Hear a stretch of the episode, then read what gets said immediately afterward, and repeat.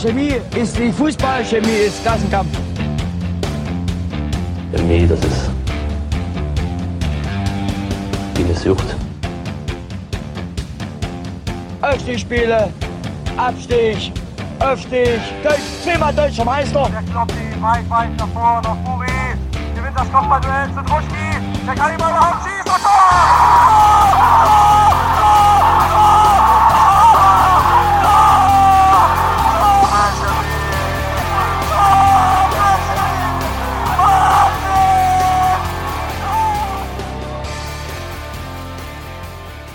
Hallo und herzlich willkommen zu einer neuen Folge Chemisches Element. Wir sind heute mal wieder, würde ich fast sagen, zu viert. Ich begrüße Bastian. Hallo, hallo. Hallo zusammen. Lochi ist mal wieder dabei. Schönen guten Abend. Und wir haben heute äh, mal wieder einen, äh, ich nenne es mal externen Gast. Hey Andy. Hallo, danke für die Einladung. Ähm, Andy wird sich gleich nochmal in Ruhe vorstellen, nachdem ich unseren ähm, unsere heutige Themenplanung kurz skizziere. Ähm, denn wie ihr vielleicht vermutet, ähm, quatschen wir heute ausführlich über TB. Da ist Andy für da. Aber bevor wir auf den kommenden Gegner der BSG Chemie zu sprechen kommen, haben wir mal wieder ein News-Segment ähm, mit so zwei Punkten, über die wir quatschen wollen. Wir geben also natürlich reden wir auch über das letzte Spiel der BSG Chemie im Sachsenpokal, wollen aber auch mal über die anderen Landespokale im NOFV-Gebiet gucken, quatschen dann mit Andy äh, über Tennis Borussia Berlin und auch über sein sonstiges Engagement in ähm, aktiven Fußballkreisen, die sehr weitläufig sind, würde ich jetzt mal behaupten. Äh, da habe ich sehr, sehr viel Bock drauf und bin sehr gespannt, was wir da so hören werden. Ähm, aber dazu vielleicht gleich mehr, beziehungsweise vielleicht auch jetzt mehr, Andy. Äh, wer bist du und warum Tennis Borussia Berlin? Ähm, ich bin Andy. Ich bin äh, 44 und gebürtiger Karlsruher, wie man manchmal noch hört. Bin fußballerisch äh, beim glorreichen Karlsruher Sportclub sozialisiert, also als Jugendlicher eine Dauerkarte und ja, auch so von klein auf im Stadion gewesen und bin dann nach Berlin gezogen Ende der 90er und wollte da auch regelmäßig ja, Fußball gucken und habe dann alles mal ausprobiert und bin dann irgendwie bei äh, äh Tennis Borussia hängen geblieben. Ähm, mein erstes Spiel war ein Auswärtsspiel in Babelsberg, 98, Anfang 98. Das war die Aufstiegssaison, als wir da schon Göttinger Gruppe hatten und diese Liga nach Berlin dominiert hatten. Ich habe einen Führer mit 25 Punkten Vorsprung oder sowas. Und da war ich dann im Auswärtsblock und da gab es richtig Stress mit Nazis im Nebenblock und Steine werfen ins Stadion und äh, diesen Polizeieinsatz. Und ja, irgendwie fand ich das äh, interessant, dass dieser Verein so gehasst wird. Ja, und seitdem bin ich äh, ja da geblieben und bin jetzt eben schon, keine Ahnung, 23 Jahre CB-Fan und versuche möglichst viele Spiele zu gucken und war auch immer im Verein relativ umtriebig. Ja, über dein über deinen Verein und dein Engagement werden wir noch ausführlich später sprechen. Ähm, aber wir machen hier den obligatorischen chemisches Elementstiefel erstmal äh, und kommen auf das News-Segment. Und da gibt es eine äh, Breaking News. das ist so. Äh, Karl Jena hat heute den Trainer Dirk Kunert freigestellt, heißt es, glaube ich, immer so schön im, im, im Sportsprech. Ähm, also, das kann ich auch, glaube ich, mal als erstes in die Runde fragen. Ähm, also bei mir war es so ein What the fuck? Hat es irgendwer von euch, ging es irgendwem anders? Äh, nee, also ich habe es auch ähm, so nebenbei heute irgendwie während der Arbeit ja gelesen, so bei euch und oder habe so erste Infos bekommen und dachte so, okay, ja, völlig zu Recht nach dieser desolaten, nach diesem desolaten 3-2-Sieg über Chemie. Ähm, und einem nachfolgenden, weiß ich nicht, auf jeden Fall nicht verlorenen Spiel. Ähm, ja, ist das, also, wenn man keine Probleme hat, macht man sich welche, würde ich jetzt erstmal so sagen. Das klingt ein bisschen, also es klingt irgendwie fishy, also mir fällt zumindest jetzt erstmal auf den ersten Blick eigentlich kein Grund ein, warum man nach äh, drei Monaten oder zweieinhalb Monaten ohne Niederlage seinen Trainer entlassen sollte. Es wird auch nicht besser, wenn man ein bisschen mehr reingräbt, aber ähm, Bastian, hast du noch gerade was? Ja, also tatsächlich habe ich, äh, ich habe mich schon die ganze Zeit immer ein bisschen intensiver mit Jena beschäftigt, einfach weil wir die ja auch alle als Top Nummer eins oder viele hatten ihn als Top Nummer eins Aufsteiger oder zumindest Staffelsieger auf dem Zettel. Und ich hatte mich ja ganz ehrlich gewundert oder gefragt nach diesem Fehlstart, den die hingelegt haben. Ich glaube, die ersten drei Spiele alle nicht gewonnen, waren zwar starke Gegner, aber es war nicht so gut. Ähm, da habe ich mir gedacht, hm, mal sehen, wie lange der Kunert jetzt noch machen darf. Also so richtig klar ist es mir nicht, weil man weiß ja um die Ambitionen des Investors, seiner Stadthalter. Aber dann kam ja diese wirklich eindrucksvolle Siegesserie von, was war das? Sieben Siege in Folge, glaube ich. Ähm, ab dem fünften Spieltag alles gewonnen. Und jetzt, klar, gab es zuletzt zwei Unentschieden in Luckenwalde. Kann man mal unentschieden spielen, glaube ich, auch als KZ Jena. Und dann bei Hertha unentschieden ist sicherlich, also Hertha Bubis ist sicherlich ein, ja, schon unter dem, unter den Erwartungen. Und dann folgt ein überstandesgemäßes 19-0 im Pokal. Also, und dann kam, ist ein seltsamer Zeitpunkt, um seinen Trainer rauszuwerfen. Ähm, und wenn man sich diese, diese PK angehört hat, Jonas, ich will jetzt nicht wieder vorgreifen, ich werde jetzt keine Zitate nennen, aber ich muss ganz ehrlich sagen, ich habe da ganz viele Schulterzucken auf der PK gesehen, weil so richtig eine Erklärung, warum sie den jetzt rausgeworfen haben, hatten sie eigentlich nicht. Ich bin ja natürlich wie immer top vorbereitet. Ähm, und ähm, habe hier auch einen O-Ton aus dieser ominösen Pressekonferenz ähm, rausgeklippt von ähm, Chris Förster. Ähm, der ist der, ah, jetzt muss ich kurz gucken. Also er ist nicht, der Sportdirektor ist er nicht, er ist der Geschäfts Geschäftsführer. Geschäftsführer. Genau. Er ist der Geschäftsführer. Ähm, in dem O-Ton, äh, den ihr gleich hören werdet, bezieht er sich auch noch auf Tobias Werner. Der ist nämlich der Sportdirektor. Ja, und äh, also ihr habt gerade schon beides gesagt, also das letzte Spiel, was der FC Karl Zeiss verloren hat, war im Juli. Äh, sie haben, also zwischendurch haben sie im Elfmeterschießen nochmal gegen, gegen Köln verloren, im DFB-Pokal.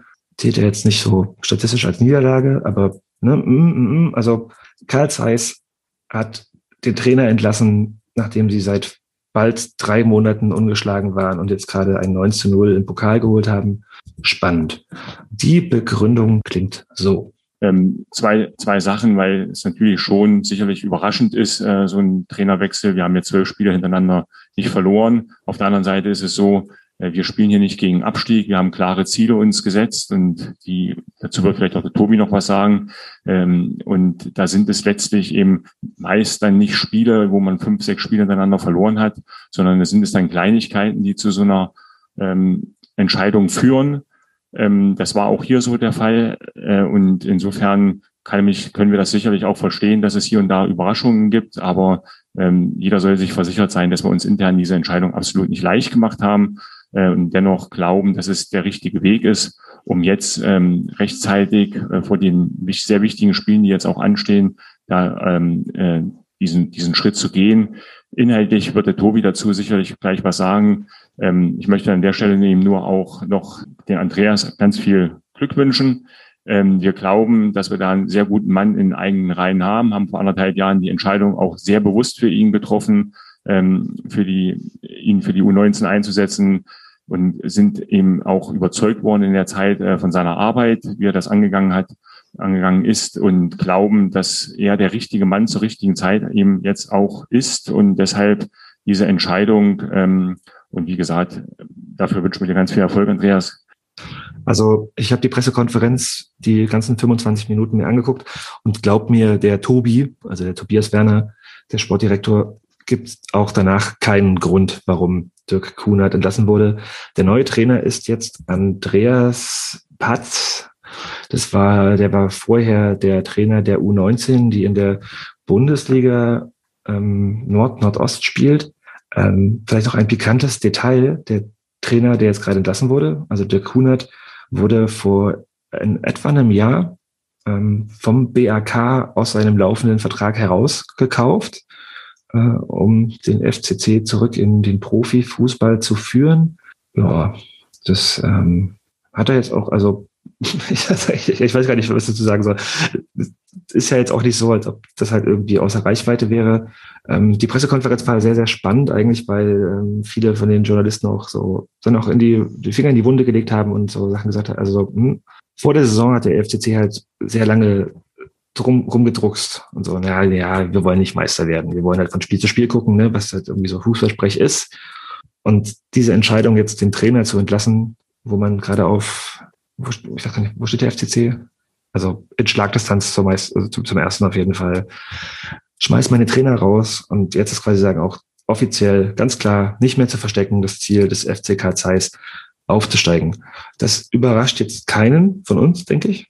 Das äh, war auch vorher durchaus relevant, aber jetzt äh, hat man es quasi sagen auch offiziell herausgegeben, hat ähm, Andreas Patz jetzt in die Position des Cheftrainers gesetzt. Ähm, es gab auch eine spannende Nachfrage, weil der Herr Patz nämlich, bevor er beim FCC in der Nachwuchsarbeit jetzt zum Stützpunkttrainer wurde, äh, in Belgien als Co- und Interimstrainer aktiv war und ähm, ah. der die Folge, du lachst, genau, der äh, unsere Folge zum FC Karl Zeiss von letztens gehört hat, der denkt so, okay, Belgien, Karl Zeiss, da war doch was. Und da hat auch jemand sehr windig nachgefragt und hat gemeint, okay, hat das vielleicht was damit zu tun, dass, dass euer Geldgeber so Belgier ist und so? Aber natürlich nicht. Also wer das denkt, man hat mit allen Stationen, allen wichtigen Funktionären des Vereins gesprochen, aber der Investor hat auf jeden Fall nicht den Belgien erfahrenen Trainer jetzt nach oben befördert, nachdem sie 9 zu 0 Pokal gewonnen haben. Also, was glaubt ihr denn? Also, hallo. Das ist völlig abwegig. Das muss übrigens genauso Zufall sein wie ähm, die Karriere von Chris Förster, diesem kompetenten Mann, den wir gerade gehört haben, der rumgestammelt hat und das nicht so richtig erklären konnte. Der hat ja gar keine wirkliche Fußballbiografie, sondern war vorher, bevor er hauptamtlich Geschäftsführer in Jena wurde, war er irgendwie für Finanzen zuständig bei dem Unternehmen XFAB. Und das wiederum gehört Roland Duchâtelet, also dem Investor von Karl Zeiss, das ist ganz witzig. Also Chris Förster ist im Prinzip der Stadthalter von Duchâtelet und äh, weitgehend wahrscheinlich ohne Fußballverstand. Äh, also das klingt jetzt etwas hart, aber ohne den ausgewiesenen Fachverstand und ähm, auch ohne vorhergehende Erfahrung. Und ja, ich glaube, der ein oder andere in Jena beklagt sich sehr über diese Konstellation.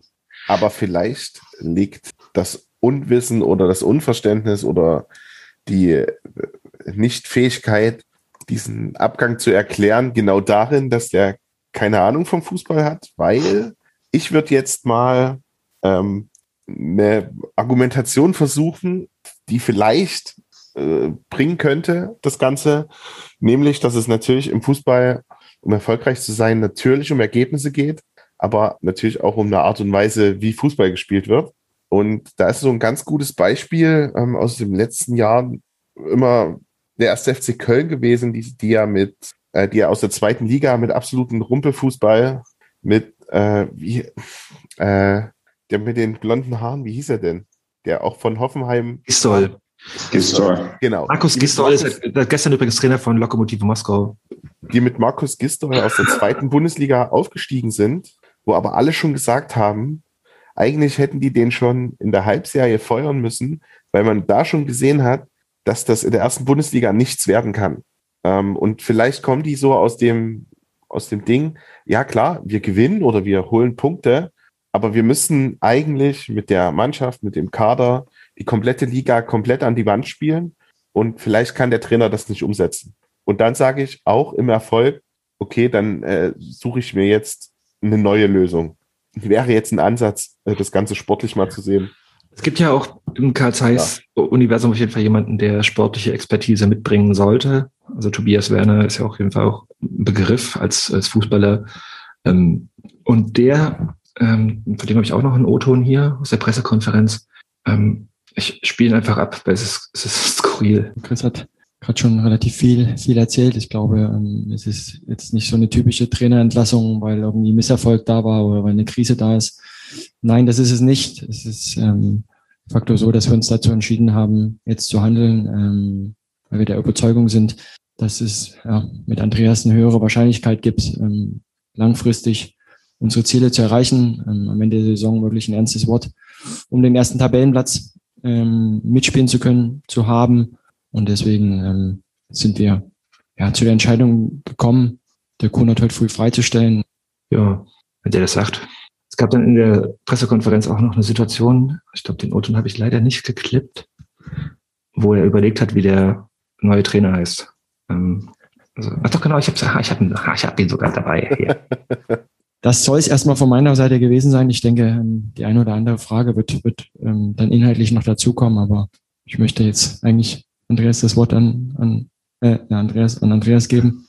Ähm, darf ich unseren neuen Cheftrainer vorstellen. Ja, der äh, Andreas ist jetzt der neue Cheftrainer in, äh, in Jena auf jeden Fall. Ja, klingt auf jeden Fall nach einer sehr, sehr gut strukturierten Aktion in Jena. Andreas hat mich auf jeden Fall erfreut, als er nämlich auf der PK seinen Wohnort genannt hat. Keine Ahnung warum, aber der Wohnort ist sehr schön. Er wohnt nämlich in Tiefenort. Also alle, die es jetzt noch nicht wussten, Andreas Patz wohnt in Tiefenort. Und mal sehen, in welche Höhen es mit ihm jetzt mit Karl Zeiss geht. Uh. Oh Mann, Alter. Aber mhm. ich, denke, ich, denke, ich denke, bei Tiefenort halt einfach als Kaffeetierchen, wo ich immer schon mal hin Ja, Calivera ja. Tiefenort. Calivera Tiefenort. Mhm. Genau.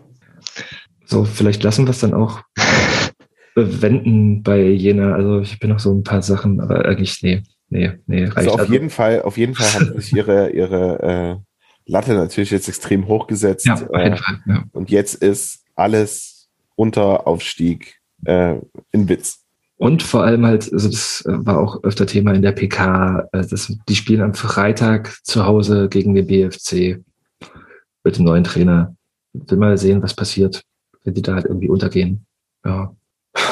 Vielleicht quatschen wir nächste Woche mal nochmal über Katz heiß, aber jetzt reicht's. Ja, werden wir auf jeden Fall äh, mit Augen beobachten in Zukunft. Also noch ja. mehr, als wir es eh schon tun. Also wir haben jetzt quasi sagen, das Schild rausgehängt. Wir wollen Meister werden was man nicht irgendwie so umschifft hat, ist jetzt ganz, ganz, ganz, ganz klar. So. Apropos Meister werden. Also mein Tipp für die Meisterschaft war ja der FC Karl Zeiss. Ähm, ein anderer hier aus dieser Runde hat die, die VSG Alt, Altklinike, Entschuldigung, äh, auf die Eins getippt. Und der hat auch jetzt angebracht, dass er ein bisschen was erzählen möchte, weil die nämlich äh, die erste Mannschaft ausgegliedert haben, Bastian. Ähm, du weißt ja, äh, äh, nein und ja, äh, weil ich habe die gar nicht auf eins getippt, glaube ich. Aber ich habe die irgendwo vorne da verortet, sondern ich war auch bei Jena irgendwie. Aber ähm, es ist ja fast untergegangen. Es gab am Freitag, nee, am Tag der deutschen Einheit, am Tag der deutschen Einheit, also doch schon eine Woche her, ist erst jetzt bei uns so richtig aufgeschlagen, gab es eine wunderbare Meldung auf der Vereinsseite der VSG Altklinike, die ist äh, sehr schön verfasst worden. Da fand nämlich eine außerordentliche Mitgliederversammlung des Gesamtvereins statt und die fand in der Mensa der Grundschule am Berg statt. So geht dieser Text los und äh, dann geht's ungelogen weiter. Ein Zigster zigster Tagesordnungspunkt an diesem Abend war der Antrag der Fußballabteilung auf Ausgliederung des Spielbetriebs der ersten Herren in eine noch zu gründende Gesellschaft. Dieser Antrag wurde angenommen. Es steht nicht da, wie viele Leute da waren oder so, wie viele Mitglieder, aber 96,6 Prozent Ja-Stimmen hat es nach einer regen Diskussion offenbar gegeben. Also Altklinike untermauert seine Ansprüche, äh, irgendwie da nach oben zu kommen, schafft da Strukturen und so als kleiner Tipp, das wäre ganz gut, wenn Sie das bei der Webseite auch mal machen und bei den News-Schreibern, weil dieser Text äh, ist leider nicht ganz so informativ, wie man sich gewünscht, gewünscht hätte. Und ähm, ja, das wollte ich nur mal hier so reinwerfen. Ist jetzt sicherlich nicht so erwartbar. Man kann jetzt auch Schultern zucken und sagen, ja, wie, die haben noch keine ausgegliederte erste Mannschaft oder so. Ja, aber ist so. War auch meine erste Reaktion darauf. Und übrigens habe ich gerade nochmal nachgeguckt und du hast auf jeden Fall in unserem Tippspiel Altkliniker auf Danke, danke für diese, dass du meine Wissenslücke hier. Äh, hm. okay, Altklinike. Siehst du Altklinike? Die kommen noch. Ja. Ähm, vielleicht gebe ich dir mal kurz den, oh mein Gott, den Ball äh, ab an äh, jemanden, der auch in Berlin in der Fußballszene aktiv ist. Also hättest du Andy gedacht, also ich war so, Klinik ist noch nicht ausgegliedert. Ähm, hat dich das überrascht oder irgendwas? Also hast du da eine Emotion zu? ich ich habe da ehrlich gesagt noch nie drüber nachgedacht. Der Verein war immer so irrelevant, war immer eher so pain in the ass, dadurch, dass er halt irgendwie äh, einen Haufen Ressourcen haben. Und äh, aber doch keinen interessiert und man dann da irgendwie hinfahren musste in den letzten Jahren. Das den Verein hast du aber damals nicht ausprobiert, als du in Berlin ein paar Vereine ausprobiert hast, oder? Wie gab's ich glaube, der, der, lief da unter meinem Radar, glaube ich. Äh, ich muss auch gestehen, dass ich, glaube ich, nichts unterhalb der damaligen dritten Liga, Amateur-Urliga ist es, glaube ich, damals auch wahrscheinlich. Oder ja, ich weiß es nicht. Äh, Habe ich drunter nichts ausprobiert. Altklinike ist erst äh, in den letzten Jahren dann auf meinem Radar gelandet, dadurch, dass man da jedes Jahr spielen musste und meistens verloren hat. Ja, kennen wir vielleicht auch. Ähm, ja.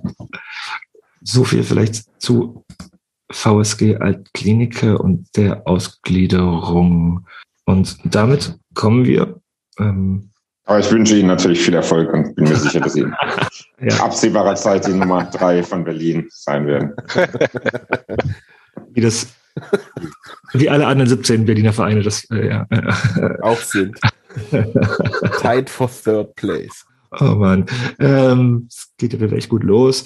Äh, jetzt kommen wir mal auf den, auf unser, also auf unser letztes Spiel zu sprechen äh, und äh, auf die Pokal. Spiele. Ähm, genau, wir haben ja gespielt bei Fortuna Chemnitz. Ähm, Bastian und Lochi haben das Spiel vom Fernseher, beziehungsweise Rechner wahrscheinlich eher, weil es lief ja nicht im Fernsehen, verfolgt. Äh, ich habe ganz, ganz wenig gesehen, deswegen bin ich jetzt auch im nächsten Segment halt irgendwie auch echt ganz schön raus. Aber äh, wir haben von Martin, heißt er, eine sehr schöne Sprachnachricht bekommen. Max. Max? Oh mein Gott. Okay, wir haben von Max eine sehr schöne Sprachnachricht bekommen. äh, danke, lieber Max. Äh, der war nämlich vor Ort, ist selber, also er wohnt in Chemnitz, ähm, aber eigentlich muss er, glaube ich, auch gar nicht viel einführen. Ich spiele einfach mal ab und äh, lauscht jetzt gerne die nächsten acht Minuten einem sehr schönen Erlebnisbericht vom Spiel Fortuna Chemnitz gegen die BSG Chemie Leipzig. Ja, hallo und Grüße in die grün-weiße Runde. Mal die Sichtweise von einem Chemnitzer Chemie-Fan auf das Spiel. Erstmal für uns war es, die da so in Chemnitz auf Chemie halten, ungewohnt mal innerhalb von einer halben Stunde am Stadion zu sein. Haben uns da also am Hauptbahnhof getroffen. Und auch vom Hauptbahnhof wurde ja im Vorfeld gesagt, dass es eine ganz schöne Strecke zu laufen wäre. Das sind dann im Grunde eigentlich auch immer nur 30 Minuten, also ganz bequem zu machen und da auch noch ein Bierchen dabei zu trinken. Es gab ja äh, im Vorfeld so ein bisschen bei uns in den Kneipen das Gerücht um, dass der CFC da auch präsent sein wird und äh, da steht wohl irgendwie ein Fahnenklau im Raum. Also wir wissen da jetzt auch nichts weiter und hat sich ja auch nicht bewahrheitet, dass da irgendwie groß was gegangen wäre. Wir haben zumindest aber auf dem Weg zum Stadion schon so ein paar vereinzelte, na, sagen wir mal, sportbegeisterte Chemnitzer gesehen, die sich da schon umgeguckt haben. Also wir sind dann auch quasi in der Gruppe nicht mit Fanklamotten rumgelaufen. Genau, und haben uns dann halt dort am Stadion eingefunden. Also wer jetzt das Stadion von Fortuna nicht kennt, äh, das sind quasi zwei lange Geraden. Also man hat quasi hinter dem Tor keine Blöcke. Genau. Und ja, war eigentlich alles sehr entspannt. Man muss sagen, okay, die Security am Einlass, also so gründlich wurde ich lange nicht kontrolliert, beziehungsweise wir, ja, aber es war trotzdem bei uns zumindest relativ freundlich. Ich weiß nicht, wie es dann später ausgesehen hat. Äh, ja, man hat irgendwie gemerkt, die äh, bei Fortuna, die freuen sich, dass die Chemiker kommen und war auch eigentlich so vorher schon ein bisschen Werbung gemacht. Also so mit den Leuten, mit denen wir uns ja auch einigermaßen gut verstehen, die waren eigentlich auch alle da, wenn auch auf Chemnitzer Seite, so dass wir eigentlich von diesem ganzen Vorgeplänkel da gar nichts mitbekommen haben. Ja, Verpflegung war top. Weiß ich nicht, wie, wie, wie das andere sehen, aber das Bier ist schon ein bisschen teurer eigentlich und gab's hier für drei Euro. Da könnten wir uns eigentlich ein bisschen was davon davon abschauen. Und die Bratwurst fand ich auch richtig stark. Ja, also viele haben ja auch dann erstmal hier bei diesem Marktstädter, so heißt das Bier hier bei uns, äh, so ein bisschen die Nase gerümpft. Aber es ging ja dann eigentlich doch ganz gut rein. Ja, äh, musikalisch war der DJ natürlich, der dort so im Vorfeld ein bisschen Stimmung machen wollte, hat ja irgendwie alle Genre bedient. Also von irgendwelchen Elektro-Dance und äh, Hells Bells, ACDC. Ja, war irgendwie sehr konfus. Allgemein hat der Mann einen leicht angetüdelten Eindruck gemacht, Eindruck gemacht, so kam es uns zumindest vor. Naja, die Vereinshymne, also wie es bei Vereinshymnen halt immer so ist, absolute Panne. Also, weiß nicht, vielleicht bin ich auch einfach nicht der Typ, der Vereinshymnen immer wahnsinnig abfeiert, aber für mich ging die irgendwie gar nicht. Naja, zumindest hatte man auch im Vorfeld so ein bisschen so die Geschichte von Chemie beleuchtet, auch so ein paar Spieler aufgezählt, wie Manne Walter, Dietmar Scherbart. Ja, das hat eigentlich, man hat denen einfach angemerkt, dass die da Bock drauf haben. Auch so bei diesen Catering-Ständen war die Bedienung, es war zwar noch ein Wagen da, aber die waren irgendwie ganz gut drauf und haben das auch alles für die 450 Leute da gut gehandelt gekriegt. Äh, ja, und dann haben sie uns da noch eine jungfräuliche Toilettenhaus dahingesetzt. War auch ganz cool. Ja. Und vielleicht auch noch positiv zu erwähnen, im Stadionheft wurde uns sogar der Pokalsieg von 1957 angerechnet, als wir noch als SC Lokomotive äh, aufgelaufen sind. Das feiern wir ja selber nicht mal. Also die waren da sehr, sehr großzügig. Ja, äh, Fortuna selber mit den Vereinsfarben haben, hat dann auf die blau-gelbe Kombo verzichtet und ist nur in Gelb angetreten. Ja, kann man mal machen, denke ich, wenn wir da vor Ort sind. Ja, kurz vor Anpfiff kamen dann eigentlich auch noch die Ultras, die waren irgendwie ein bisschen ver, verspätet dran. Direkt vor unserem Block waren ja dann die, die Trainerbänke und da hat man halt auch gemerkt, dass die Fortuna-Spieler schon richtig Bock hatten. Allgemein auch eine eher junge Truppe. Ja, waren auch irgendwie alle gefühlt einen Kopf kleiner als, als die Chemiker. Ich weiß nicht, da, das kennen wir ja eigentlich auch nicht. War auf jeden Fall für die bestimmt auch ein Highlight gewesen. Ja, erste Halbzeit ging dann halt so los. Irgendwie hat man da leider Gottes keinen Klassenunterschied gesehen. Wobei das Eigentor hatten wir dann zumindest so gehofft, dass das so ein bisschen der Dosenöffner wird. War, war es da nicht das Eigentor an sich muss wohl sehr sehenswert gewesen sein. Das hätte ich vielleicht noch vor uns zum Block sagen können. War ja aber das Problem, dass alle quasi auf einer Linie standen in den Blöcken. Also vor mir stand dann leider ein etwas größerer Mann und hatte ich dann keine gute Sicht und konnte das Tor dann mir auch quasi nur bei Sport im Osten anschauen.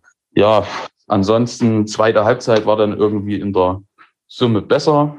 Beim 2-0, weiß nicht, da hat man gemerkt, bei uns fällt Tore schießen halt doch wirklich ein bisschen schwerer äh, schlittern da erstmal auch wieder zwei Chemiker vorbei. Ich glaube, Louis war da auch dabei. Bis dann, äh, ja, Kirstein war es, glaube ich, der dann das Tor macht. Ja, und dann lief es irgendwie auch ein bisschen besser. Dann konnte er schlussendlich Louis äh, hoffentlich nicht nur in dem Spiel seinen Knoten lösen, indem er da das 3-0 mit so einem Außenrissschuss ja eigentlich doch auch ganz schick verwandelt. Und dann beim 4-0, da traut er sich dann auch mal so einen ambitionierten Distanzschuss den er sich ohne das 3-0 zuvor wahrscheinlich eher nicht getraut hätte. Ja, können wir nur hoffen, dass das irgendwie bei dem jetzt mal dauerhaft so bleibt. Und dass sich dann Tom Müller irgendwie immer mehr zu so einer Offensivaktion oder so ein Offensivakteur äh, entwickelt. Das hat man dann noch beim 5-0 gesehen. Das macht er irgendwie auch ganz schön abgezockt. Könnte ich mich dran gewöhnen. Grundsätzlich weiß ich auch, dass ich in Bastian äh, so ein Fan von Florian Brückmann hab, äh, haben, der da ruhig mehr offensiv spielen könnte. Wir hatten so das Gefühl, dass der sich jetzt auch ein bisschen als ein Zehner versucht und das sah eigentlich auch immer ganz gut aus, wenn man jetzt mal von der ja fast schon routinemäßig schlechten ersten Halbzeit bei uns absieht. Genau.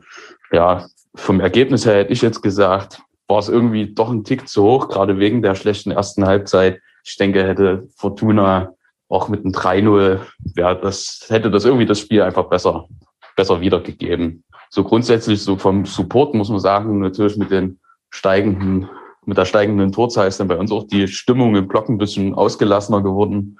Auf der Fortuna beziehungsweise CFC-Seite, sage ich mal, weil ein paar CFC-Leute waren dann letztendlich doch dort auch im Block kann ich mich jetzt da an eigentlich keinen Support groß erinnern. Da war höchstens mal eine Grätsche, wo es dann mal kurz laut wurde, aber insgesamt finde ich dafür, dass eigentlich Fortuna gut mitgehalten hat, hätte da ja schon ein bisschen mehr, mehr gehen können. Naja, ist dann wohl einfach so in der, in der Region.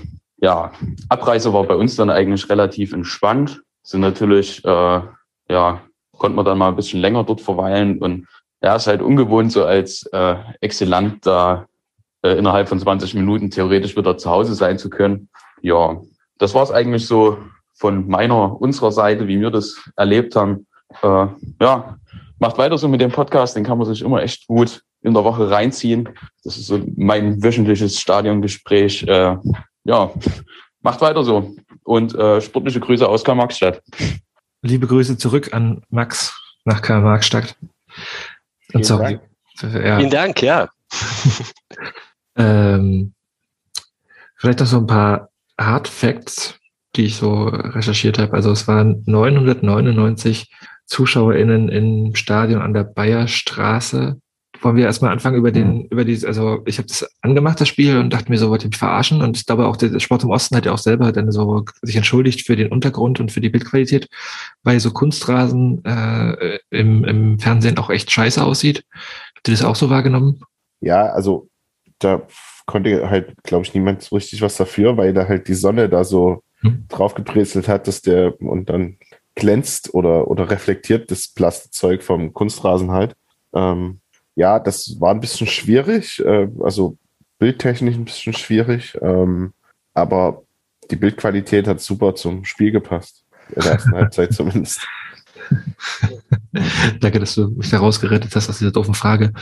Ähm, es, es, war ganz interessant, dass äh, auch die Kommentatoren hatten da ein paar ähm, Orientierungsprobleme und haben dann heiteres Raten gemacht, ob jetzt die Chemiker in grün oder in doch eher in schwarzen Trikots spielen. Das haben sie dann irgendwann nach ein paar Minuten erst auflösen können. Äh, sie haben auch heiteres Torschützenraten gemacht. Ähm, also es war für alle offenbar, für alle am Limit, so, so ein bisschen. Ja, die haben auch, auch im MDR verkündet, dass das letzte Tor von Flo Kirstein gewesen sei. Ja. War aber von Tom Müller. Und ich ja, glaube, also das, das, das müssen wir kurz, also das, Entschuldigung, ja, Tom Müller hat das, hat ein, äh, ein Tor gemacht, das müssen wir kurz unterstreichen. Ja, der hat generell Schön war für ihn. einer der besten auf jeden Fall. Ähm, ich glaube, dass aber das äh, Spielerraten hauptsächlich mit Unwissenheit zu tun hatte gegenüber unserer Mannschaft. Hm, ich, also ich habe auch, ich habe auch am Fernseher Probleme gehabt, die Nummern zu erkennen, weil wenn das, also das hat alles sehr krass. Ja, aber mhm. Ja. Hm. Man erkennt die Jungs auch schon so. Aber das ist, ist, ist völlig okay. Das ist ja nicht schlimm. Apropos Kommentatoren, super coole Idee, äh, den ähm, Kapitän von äh, Fortuna Chemnitz dahin zu setzen. Der war, glaube ich, verletzt, konnte deswegen spielen. Ähm, das war richtig erfrischend. Der hat einen super Eindruck gemacht. Der hat ein paar schöne Storys so nebenbei erzählt, einfach wie es so ist, ähm, äh, in diesen Klassen Fußball zu spielen und wie sich das sicherlich auch anfühlt, äh, und äh, wurde ja auch mit einer wirklich guten Leistung, finde ich, belohnt von der äh, von seiner Mannschaft. Also Chemnitz hat er, die haben gut, gut gar nicht nur gegengehalten, sondern auch wirklich versucht mitzuspielen ähm, und äh, haben ja Benny Bellot auch das, das ein oder andere Mal zur Höchstleistung herausgefordert. Ähm, und ja, bevor wir jetzt ganz tief reingehen, denke ich, äh, war es einfach von uns eine super schlechte erste Halbzeit. Chemnitz hat es okay gemacht. Und so ab der 65. Minute hast du halt gemerkt, dass die nicht mehr konnten.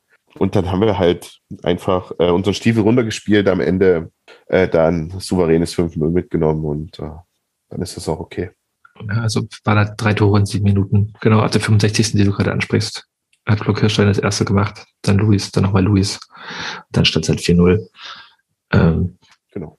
Ja, ich weiß gar nicht, also das gemeint, bevor wir tief reingehen, ich weiß jetzt gar nicht, ob wir das in das Spiel so mega tief reingehen wollen. Ich kann es nicht, weil ich nicht viel gesehen habe, aber Bastian, hast du doch Also mein Gefühl ist, ich bin da ganz bei Max, deshalb auch nochmal ganz viel Dank, ganz vielen Dank an Max für diesen Erlebnisbericht und diese Eindrücke von vor Ort. Das Ergebnis ist ein bisschen zu hoch auf, ausgefallen. Die Chemnitzer hätten auch gut und gerne ein Tor schießen können. Am Ende geht der Sieg natürlich total in Ordnung. Ähm, aber das möchte eben auch sein, wenn du den entsprechenden Klassenunterschied hast. Den Klassenunterschied hast du so krass nicht wahrgenommen, vor allem nicht in der ersten Halbzeit. Ähm, ja, und wir haben die Probleme, über die wir in den letzten Wochen leider viel zu oft reden müssen und möglicherweise auch nach dem nächsten Ligaspiel wieder sehr viel schärfer ähm, diskutieren müssen. Und ja, es ist gerade echt keine einfache Phase für uns, aber der Super-GAU ist nicht eingetroffen, nämlich dass wir gegen eine unterklassige Mannschaft ausscheiden. Soll ja auch vorkommen in diesem soll, soll Vereine, Vereine aus solchen also das, geben, wir, wir amüsieren uns gleich über andere, ja. Aber die Leipzig aber, spielen, die nicht weitergekommen sind. ähm, ja, also äh, ja, fußballerisch kann man da, glaube ich, echt nicht viel mitnehmen.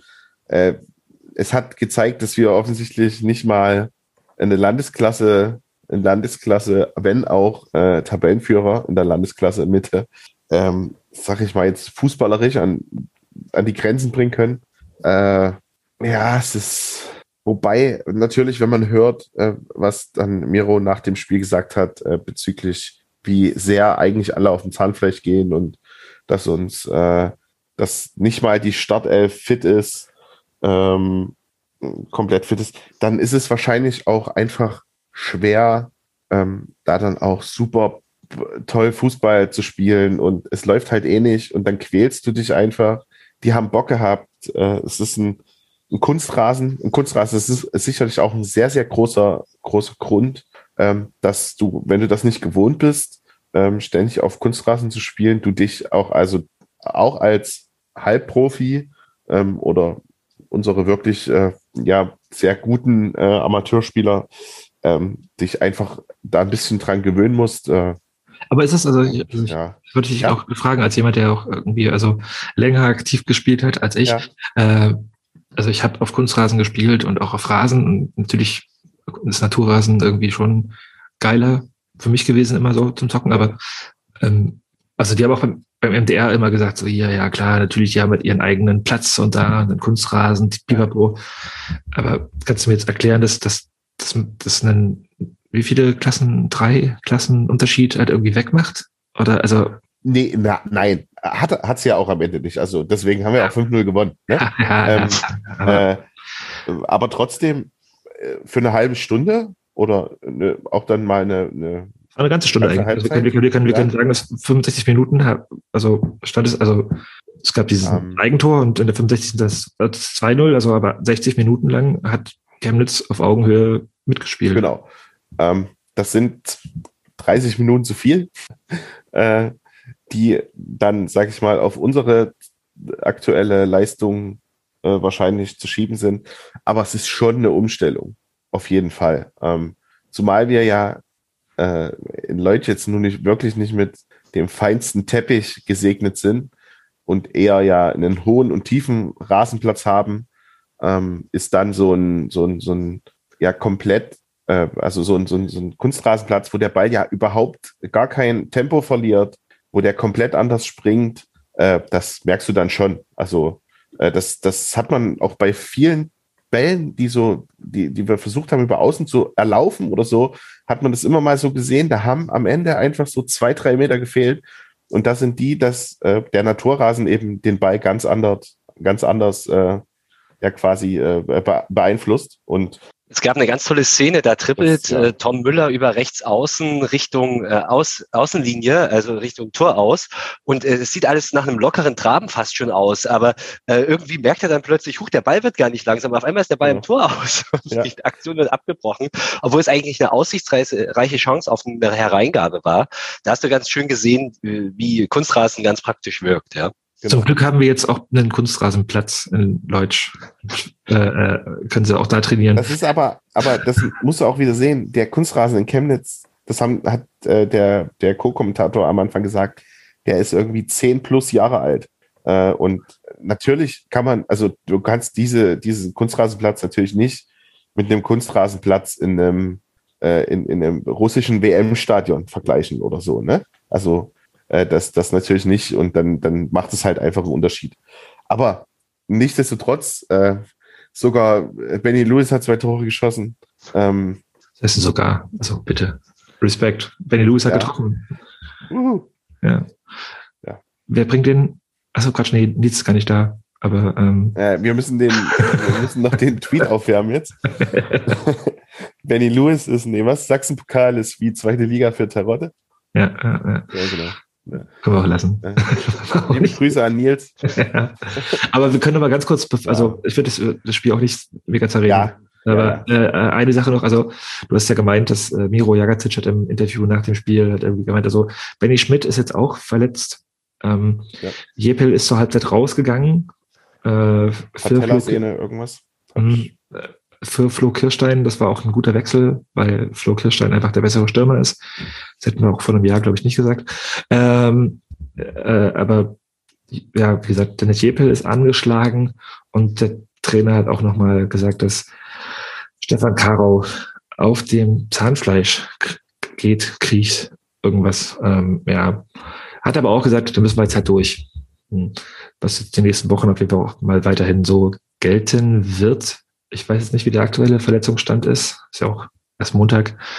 Aber es, das, der Kader dünnt sich immer weiter aus und es kommt jetzt auch, also ich, keiner so wirklich zurück. Ne? Also ich, Ja, vor allen Dingen wie lange, wie lange warten wir auf die Zurückkehr von Stefan Wibududu? Genau, Also, die, die, die, die äh, zurückkommen können, die sind ja auch so lange schon weg, dass die jetzt mit einer Woche Training dann irgendwie, also wenn es dann heißt, der ist jetzt mal wieder Mannschaftstraining, ähm, ja, damit ist es ja dann auch nicht getan. Ne? Also äh, ich denke, wir können froh sein, wenn zur Rückrunde alle wieder fit sind. ja, bis das dahin ist es so- noch lang. Ja, es ist, das haben wir vorhin schon festgestellt, es ist zwar sehr kalt mittlerweile und es ist Mitte Oktober, aber es sind bis äh, zur, zur Winterpause, ja, haben wir fest irgendwie noch sieben, sieben, acht Pflichtspiele, irgendwie was in der, in der Richtung. Da, ja, läuft noch viel Wasser, die weiße Elster runter. Äh, bis wir dann da eventuell doch wieder einen komplett schlagkräftigen Kader haben. Ich war auch ähm, Personalsituation, ich war total überrascht, als ich ähm, auf die Aufstellung geguckt habe, dass wir nur fünf Auswechsler hatten. Ähm, das, Das waren aber auch einfach alle, die zur Verfügung standen. Das ist ja das Problem. eben. Und das ist, äh, also, ja, dann, äh, Wenn Dennis Jeppe jetzt noch verletzt ist, dann sind es nur noch vier. ja, Benny Schmidt stand, glaube ich, mit drauf sogar, oder? Der gehört, glaube ich, zu den fünf. Das weiß ich gerade nicht. Ja. Bin ich mir jetzt gerade nicht sicher. Ähm, Vielleicht hat er mit drauf, aber auf jeden Fall, also der Ja. Miro hat nach, dem- nach dem Spiel gesagt, Genau. er war nicht spielfähig. Also es, es, es, wird nicht, es wird nicht besser, eher schlechter und äh, da entweder brauchen wir jetzt irgendwie eine Wunderheilerin, Wunderheiler, äh, oder wir finden nochmal irgendwo, irgendwo ein paar Leute, die kicken können äh, auf Regionalliga-Niveau, ähm, damit uns, damit wir nicht irgendwann da nur noch mit elf Leuten auf dem Platz stehen oder Jonas Janke dann äh, die, die, die letzte Sturmhoffnung von Miro Jagatic. Würde mich auch nicht wundern. Ich meine, also Sturm müssen ja alle spielen, unsere Auswechselspieler. Ähm, schauen wir mal. ja. Ähm, Hilft aktuell nur noch Geigenhumor. So Ja, ja, apropos Galgenhumor, ähm, kommen wir mal auf die, also jetzt hier die Überleitung des Todes wieder, gucken wir mal auf den Sachsen-Pokal generell und wir machen auch dann, wie gesagt, einen Blick über die anderen Landespokale im NOFV-Gebiet. Ähm, in dieser Runde ähm, des Sachsen-Pokals, das war jetzt das äh, dritte Runde, ist dann so, ach, 16. Finale? Ja.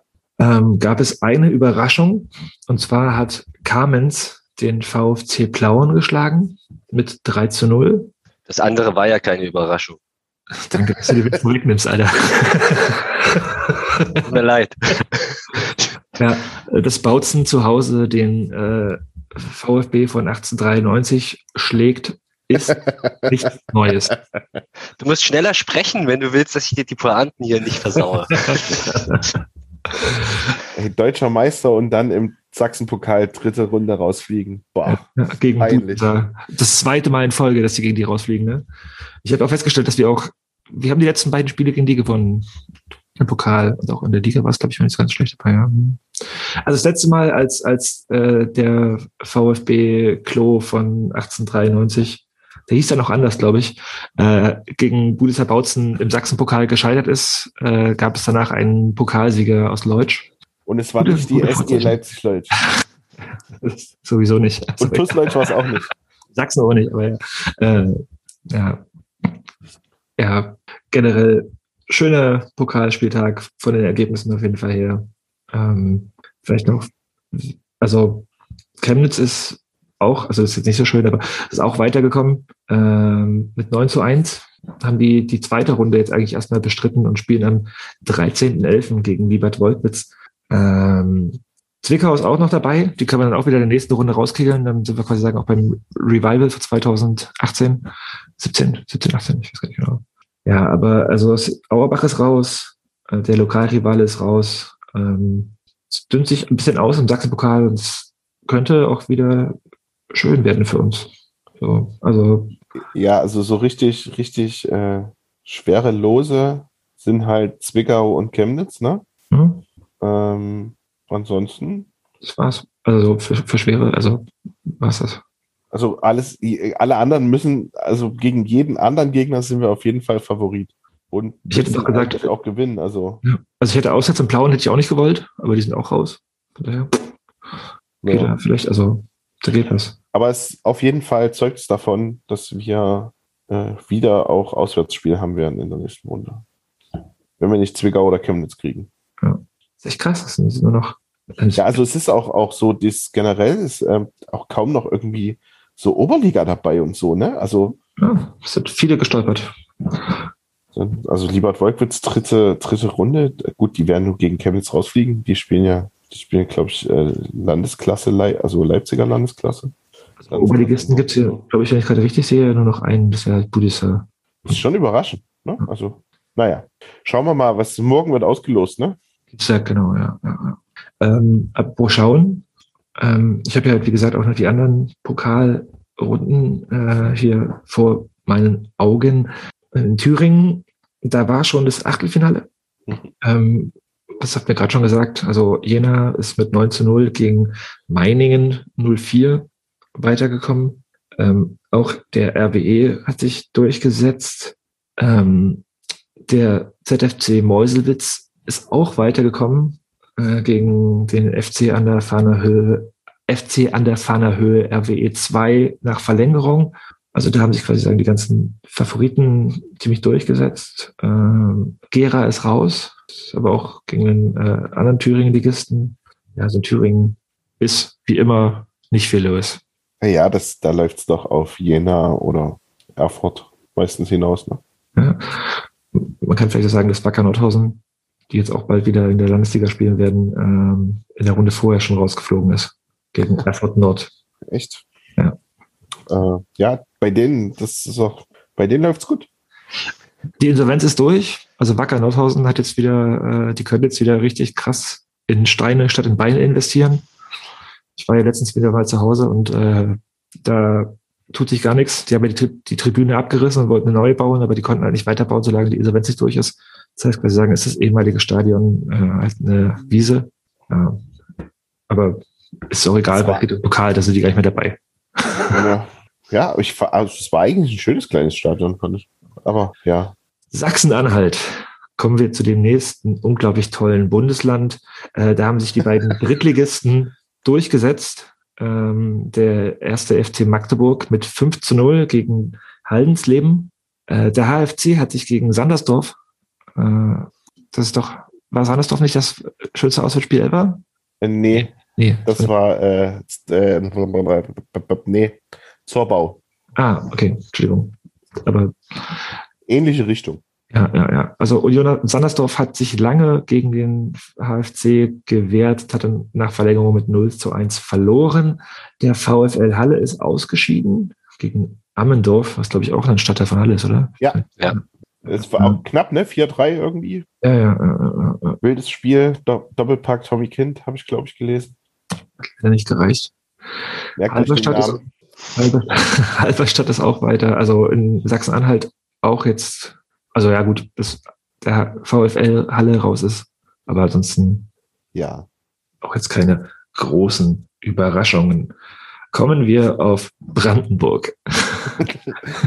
Brandenburg. In Brandenburg äh, ist Babelsberg weitergekommen gegen äh, SV Eintracht. Keine Ahnung, wo die herkommen, to be honest. Luckenwalde ist auch weiter gegen Wacker Ströbitz. Äh, ich glaube, da gab es ein spannendes Spiel. Äh, Optik Rathenow hat nach Verlängerung gegen Cottbus verloren. Ich glaube, das stand aber auch lange 3 zu 2 für Rathenow. Äh, Andy nickt so. Hast du das gesehen oder, oder verfolgt? Äh, leider nicht, aber ich wollte mir, nachdem ich vorhin im Kicker gelesen habe, äh, dass es auf der Pressekonferenz noch äh, so schöne Beschimpfungen zwischen den Trainern gab, ähm, auf jeden Fall nochmal äh, angucken, ob es die Pressekonferenz irgendwie gibt, weil sich äh, unser aller Liebling Pele Bullitz wohl beschwert hat, dass äh, sie ja jetzt dauernd spielen müssen, auch alle paar Tage. Und dann hier der äh, Ingo Kalis ihm gesagt hat, eure, eure Vollprofis, die werden ja auch gut dafür bezahlt, dass sie alle paar Tage mal was arbeiten müssen oder sowas. Und dann hätten die sich da wohl die komplette Pressekonferenz gegenseitig angeschrien. Das würde ich Aber mir gerne nochmal angucken, wenn es das Sag irgendwo mal, Andy, wir machen, doch, wir machen doch Medientipps erst am Ende. er hat leider nicht gefunden, aber, oh, aber Ingo Kalisch mit äh, Heads Up, mit, mit, mit Pele Wollitz, uh, oh, hm, das würde ich Da auch gerne, ich- das würde ich auch ja, gerne. also, der falls irgendjemand Bild oder Tonmaterial hat. dann als ein Spieler in der nächsten Folge vielleicht äh, verbraten. ja, oh, das, das stelle ich mir echt grandios vor. Oh Mann. Zum Glück spielen die auch in der Liga nochmal gegeneinander. Das hat Potenzial, dieses Duell. Ja, haben, haben schon einmal, oder? Ich glaube schon, ja. Ja. Oh, okay. Wir bleiben dran. Wir, wir recherchieren das. ja, ja, ja. Ähm, es gibt noch so ein anderes Bundesland, was für uns eigentlich immer irrelevant ist. Äh, dieses Mecklenburg-Vorpommern. Da spielt ja kein Regionalliges. Äh, pff, äh, und das Ding ist, wenn ich auch hier drüber scrolle, so, ja, also Greifswald ist weiter. Wow. Ja, ja. Äh, und Ja. Neustrelitz auch. Und ich glaube, das Seitdem Hansa da jetzt nicht mehr mitspielt, ne, ist Greifswald sollte Ja, eigentlich, ja. äh, also, neue Sieger da. Ähm, ja, wirklich, sorry. Tut mir leid. Das war's. Zu MacPom. Kommen wir auf Berlin zu sprechen und dann können wir auch jetzt mal hier jemanden einbeziehen, der jetzt äh, gerade so ein bisschen außen vor war. Ähm, die Reinickendörfer Füchse, die den BFC Dynamo in der Runde vorher aus dem Pokal geworfen haben, sind jetzt auch gegen Türkimspor weitergekommen. Äh, Victoria hat sich durchgesetzt. Ähm, Adinike hatte ich auch in die nächste Runde gespielt. Ja, und dann, tut mir leid, Andy, dass wir jetzt so einsteigen müssen, aber es gab auch noch ein äh, Duell zwischen zwei anderen Regionalligisten aus Berlin, ähm, wo Tennis Borussia dabei war und die haben halt gegen den BRK mit 2 zu 1 verloren, sind jetzt raus. Hast du das Spiel verfolgt? Warst du dabei? Ja, ja, ich äh, war im Stadion. Ähm, blöd, aber das war ja so ein Spiel, wo man sich ohnehin eher weniger ausgerechnet hat, muss ich sagen. Also äh, wir spielen ja durch die äh, Corona-bedingten Pausen jetzt ja auch alle drei, vier Tage und das schon seit Wochen. Äh, deswegen haben wir uns dagegen wahrscheinlich ja auch eine der zumindest drei besten Mannschaften der Regionalliga jetzt nicht äh, unbedingt zwingend was ausgerechnet. Nichtsdestotrotz, BFC schon raus. Ihr habt erwähnt, das wäre natürlich auch eine Chance gewesen, da, wenn man da weiterkommt, wäre BFC, BAK raus, wären schon mal zwei der Top-Favoriten auf jeden Fall raus gewesen. Äh, Im Endeffekt haben wir dann eigentlich super gespielt. Der Spielverlauf war halt extrem beschissen. Liegst 0-1 nach Torwartfehler mit der ersten Backchance zurück, mit der zweiten Backchance 0-2. Elfer verschossen, Anschlusstreffer erst in der 90. Danach hast du noch die Chance auf den Ausgleich aus einem Meter. Also es war so, so ein Spiel, wo eigentlich alles schiefgegangen ist, was nur schiefgehen kann. Trotzdem haben wir eigentlich ein astreines Spiel gemacht gegen, naja, klar, eine der besten Mannschaften und sicherlich auch mit Favorit auf den, auf den ersten Platz, würde ich sagen, der BRK. Ich würde jetzt auch die Gelegenheit nutzen, von äh, dem Berlin-Pokal auch dann jetzt in Tennis Borussia Berlin einzutauchen mit dir. Ähm, ich weiß nicht. Tauch. Ja, ja, ja, ja, hol uns da rein. Ähm, ich würde jetzt, glaube ich, auch einsteigen, weil bei den aktuellen Sachen, also wir haben es jetzt gerade schon zweimal irgendwie so ein bisschen äh, angeteasert, also, ne, das, also Pele Wollitz und also das hatten wir auch hier schon bei uns im Podcast als Thema, dass sich der seit seit zwei Wochen irgendwie darüber beschwert, wie viele Spiele die haben und bla bla bla. Äh, das ist gerade schon gesagt. TB geht's nicht anders. Ähm, wie ist so, wie ist es denn gerade so, dieser, dieser krasse Spielrhythmus? Äh, was kriegst du so mit von, von Fanseite aus, was die Belastung angeht und auch vielleicht kannst du auch generell so über die, die Corona-Saison, ich habe, glaube ich, vorhin die Spiele mal irgendwie aufgerufen, ihr, ihr habt ja auch irgendwie zwischendurch mal äh, vier Wochen kein Spiel bestritten und so. Also Ja. kannst du jetzt mal ein bisschen, Also, ein bisschen mitnehmen in, in diese Corona-Saison wieder mal. also ich glaube, wir haben drei Spiele weniger als ihr, oder? Ich, wir haben zehn, ihr 13 oder sowas. Ja. Ja, für uns war das natürlich äh, bisher, äh, was das Thema angeht, einfach eine beschissene Saison. Jeder hatte Bock gehabt, äh, dass es losgeht. Dann haben wir am Anfang gegen starke Gegner gespielt und verloren in Chemnitz beim BRK. Und plötzlich war wochenlang Pause und äh, ja, niemand wusste so richtig. Dann zieh die anderen in der Tabelle weg, beziehungsweise ziehen nicht weg, weil die zum Glück einige Mannschaften einfach äh, ziemlich schlecht zu sein scheinen. Aber trotzdem ist es ja einfach eine absolut beschissene Situation, wenn du dann äh, teilweise, ich glaube, waren es fünf, sechs, sieben Spiele sogar hinten hinterherhingst. Und dann natürlich auch von Fanseite eine Katastrophe, weil dann wird alles relativ kurzfristig terminiert, muss schnell nachgeholt werden, weil keiner weiß, wie die Saison weitergeht. Und jetzt spielt man halt dann äh, fast jeden Mittwoch auswärts, was natürlich auch zum Kotzen ist. Jetzt Mittwoch in Meuselwitz, eins der weiteren Spiele, 19 Uhr. Dann spielen wir das Lokspiel äh, war dann Mittwochabends 19 Uhr statt samstags, wo natürlich auch äh, sehr viel mehr Leute dann gefahren wären. Ähm, ja, also für uns war das ziemlich scheiße, weil es eben auch bedeutet, dass viele Leute nicht fahren können. Äh, nichtsdestotrotz hat uns das sportlich jetzt überhaupt nicht geschadet und das ist äh, der absolute Wahnsinn, weil ich muss ganz ehrlich sagen, ich hätte niemals äh, erwartet, dass diese Mannschaft jetzt äh, so spielt, wie sie spielt. Äh, jetzt auch sehr viele Punkte geholt hat. Ich meine, wir haben jetzt eigentlich gegen alle Mannschaften äh, ja zumindest nicht schlechter ausgesehen, außer bei Lok. Das war eigentlich das einzige Spiel, wo wir absolut chancenlos waren. Alle anderen Spieler haben wir ja entweder äh, was geholt oder waren zumindest äh, ebenbürtig. Und das ist schon krass, weil auch gar nicht so viel rotiert wird. Also wir spielen, wir haben so eine Stammmannschaft. schon zu weit, ja? zu schnell. Also ich, ja, würde, ich würde über, die, über, die, über das, wie TB gerade sportlich ja. das machen wir noch gleich in Ruhe. Da okay. habe ich auch ein paar Sachen zu, aber ich äh, äh ja, also tut mir leid, dass ich jetzt so reingrätsche. Das, das, das, das, das äh, Ihr seid die Chefs hier. Machen wir gleich, machen wir gleich, machen wir gleich in Ruhe. Ich würde äh, generell, also so, ich, äh, erstmal so einen Schritt zurückgehen. Ne? Also du bist gerade begeistert. Ne? Also das Ding ist so, ich, also ich habe, ich habe, ich habe, äh, to be honest, ich habe von TB jetzt, glaube ich, zwei oder drei Spiele auf Sport im Osten, äh, aus Sport.tv gesehen und war da auch überrascht von. Aber da reden wir gleich drüber.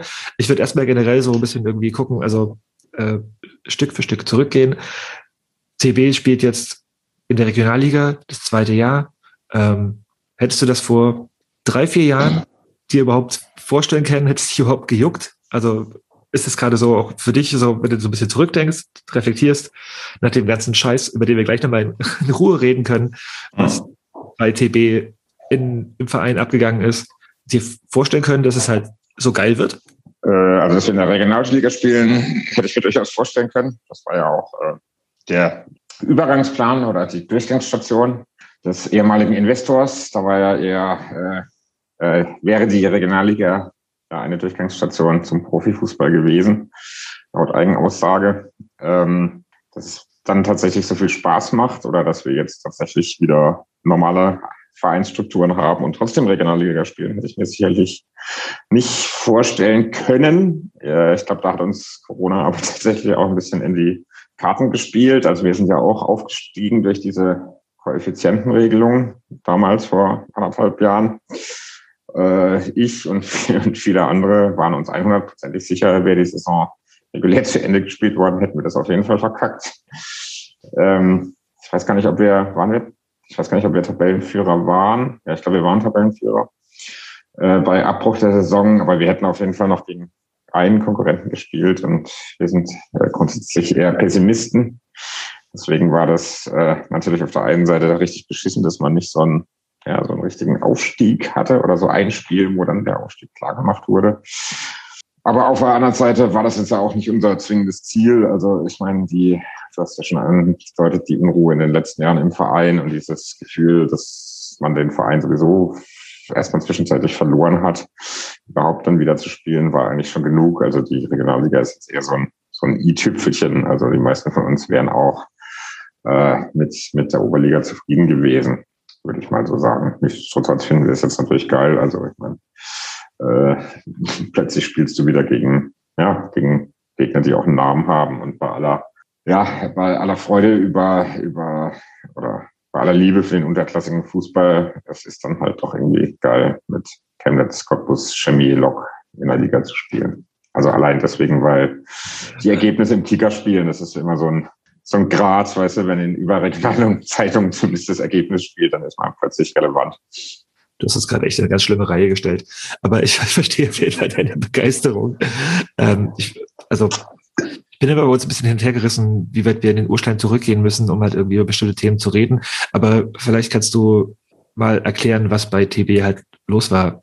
Also was mit dem Investor und vielleicht ein bisschen was erzählen über die Caravan of Love. Also das, das ist ja auf jeden Fall medial sehr weit gegangen, aber vielleicht so aus deiner Sicht, der du halt irgendwie seit über 20 Jahren zu TB gehst, wie das denn war mit dem Einstieg des Investors und dem äh, Vereinsleben und vielleicht auch für dich als Fan. Ja.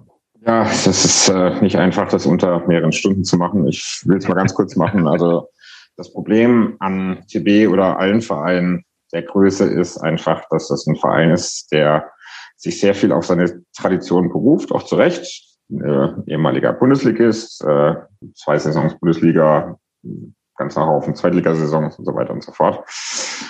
Und zu einem gewissen Zeitpunkt in der Historie, gerade in den äh, 50er Jahren, sicherlich auf einer Stufe mit äh, dem größten Verein mit Hertha in Berlin. Also da ist eine Menge Historie äh, vorhanden und das bringt natürlich Vorteile, aber es bringt auch sehr viele Nachteile. Und einer der großen Nachteile ist, dass es immer irgendjemanden gibt, der denkt, dass dieser Verein zu höherem berufen ist.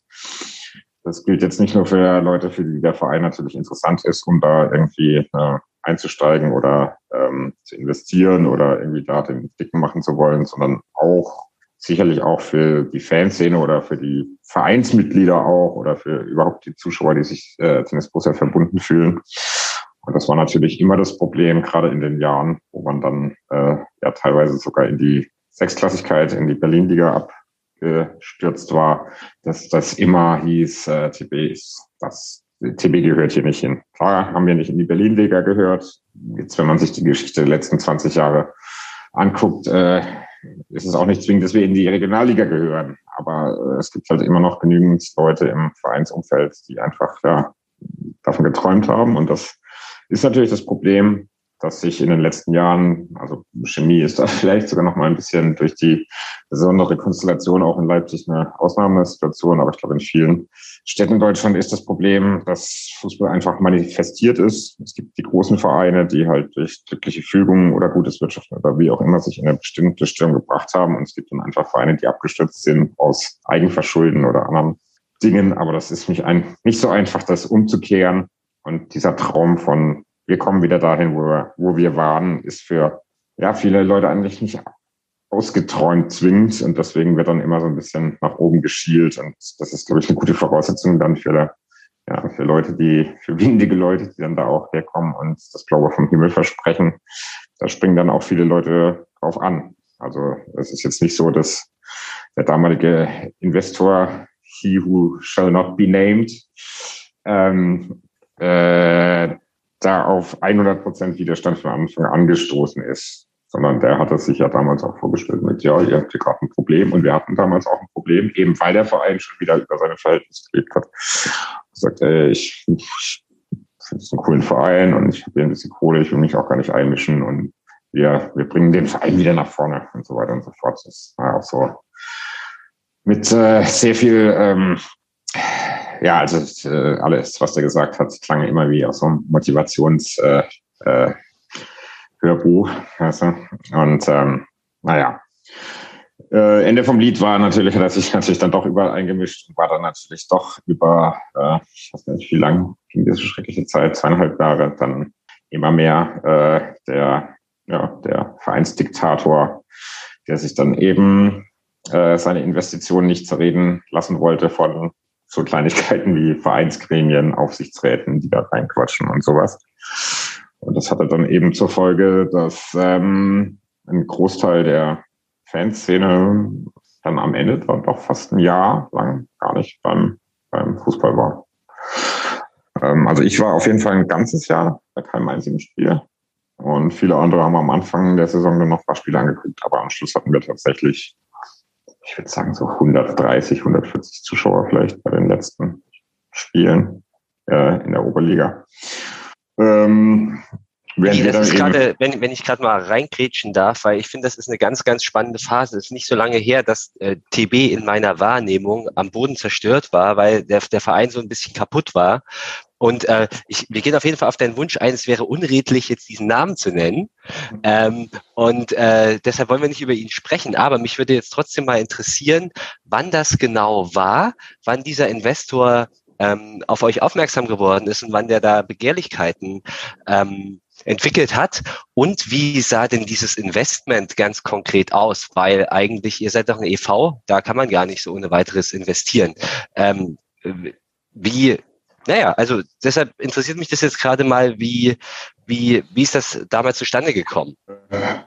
Ja, es ist so zustande gekommen. Also ein Verein wie TB hat in den letzten, oh Gott, ich weiß gar nicht wie lange, 20, 30 Jahren eigentlich ja immer gelebt durch entweder ja, Patriarchen oder Leute, die einfach Geld hatten, dem Verein verbunden sind, da ihr Privatvermögen reingebuttert haben, weil sie halt äh, Fans waren. Ähm, oder eben durch, das war in der Berlin-Liga dann der Fall, da konnte man sich das dann so leisten, durch sehr viele Kleinspenden, Mitglieder, kleine, kleine Klitschen, die Mitglieder haben, was dann gelangt hat, so ein, so ein Berlin-Liga-Etat zu stemmen, der ja auch nicht billig ist. Also man, man darf nicht vergessen, also dass äh, auch Fußball der sechsten Liga einfach Geld kostet dass ihr, ich äh, nicht mal eben auf der Bank liegen habt. Und ähm, in, in der Saison, wo er eingestiegen ist, eingestiegen, ja, du hast recht, das ist natürlich das falsche Wort, aber das Problem einer EV-Struktur ist natürlich, ähm, oder was heißt sagen, die EV-Struktur schützt ja nicht davon, äh, dass äh, es Geldprobleme gibt oder dass über die Verhältnisse gelebt wird. Erst erstmal. Und es schützt auch nicht davor, äh, wenn, wenn jemand einsteigt und sagt, ähm, ich helfe euch und wir machen einen Sponsoring-Vertrag mit meiner, in diesem Fall Fitnesskette und dann kriegt ihr halt Summe X und dann kommt ihr übers Gröbste hinweg und wir spielen die Saison easy zu Ende. Ähm, das Problem ist dann natürlich auch in einer EV-Struktur, wenn dann äh, sehr, sehr schnell die Ziele immer höher werden, sehr viel mehr Geld in die Mannschaft gesteckt wird, dass dann natürlich die das Problem ist, was machen wir eigentlich, wenn der Typ weg ist? Weil dann verpisst er sich und Gegenrede hieß dann immer die Gegendrohung sozusagen, wenn man irgendwas kritisiert hat. Ja, dann bin ich jetzt morgen weg und nehme mein Geld mit. Und das Problem ist, da gibt es dann Verträge oder es gibt sie nicht. Also das war ja auch immer ein großes Problem. Was wurde eigentlich schriftlich festgehalten? Aber die, die, ähm, ja, die, die Drohung ist immer, äh, wenn ich nicht mehr da bin, seid ihr von heute auf morgen zahlungsunfähig oder insolvent. Und da wird es dann natürlich schwer für Vereinsgremien. Ich war damals im Aufsichtsrat. Was machst du denn, wenn dir jemand die Pistole auf die Brust setzt und zum Beispiel sagt, ja, ähm, entweder ihr, ihr stimmt hier jetzt allem zu, was ich sage, oder ich gehe morgen weg und nehme all mein Geld mit. Bin ich dann derjenige, der verantwortlich sein will, dass äh, sozusagen 100 äh, zehn Jahre Vereinsgeschichte weg sind? Und das ist natürlich ein Problem in solchen Sphären, die auch ein EV nicht zwingend lösen kann. Erstmal. Wenn man, wenn man schon mal jemand, so jemand an Bord hat, sage ich jetzt einfach mal. Weißt du? Was war dein Gefühl, als du ihn das erste Mal gesehen hast und wahrgenommen hast? Äh, Geht das schief? Oder? Nö, also äh, in dem Moment gab es keine Wahl. Er macht jetzt nicht den schlimmsten Eindruck der Welt, aber in den letzten 25 Jahren habe ich bei CB auch schon viele Leute gesehen, die nicht den schlimmsten Eindruck machten und sich dann doch als schlimm herausgestellt haben oder vice versa. Also das muss ja auch nichts heißen. Aber im Endeffekt war am Anfang die, ja, die Wahl war einfach nicht da. Sage ich jetzt heute noch, habe ich damals gesagt. Andere Leute sehen das vielleicht auch anders, dass man dies immer noch hätte schaffen können. Aber wenn du halt ähm, ja in einem Vereinsgremium bist und du siehst halt, okay, okay, somit so habt ihr geplant, sage ich jetzt mal übertrieben. Und jetzt sind wir hier im Monat X und ja, wie wollen wir denn die Saison zu Ende spielen sozusagen?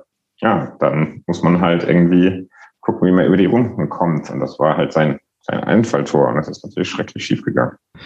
Vielleicht willst du auch nochmal so for the record erzählen, wie es schiefgegangen ist.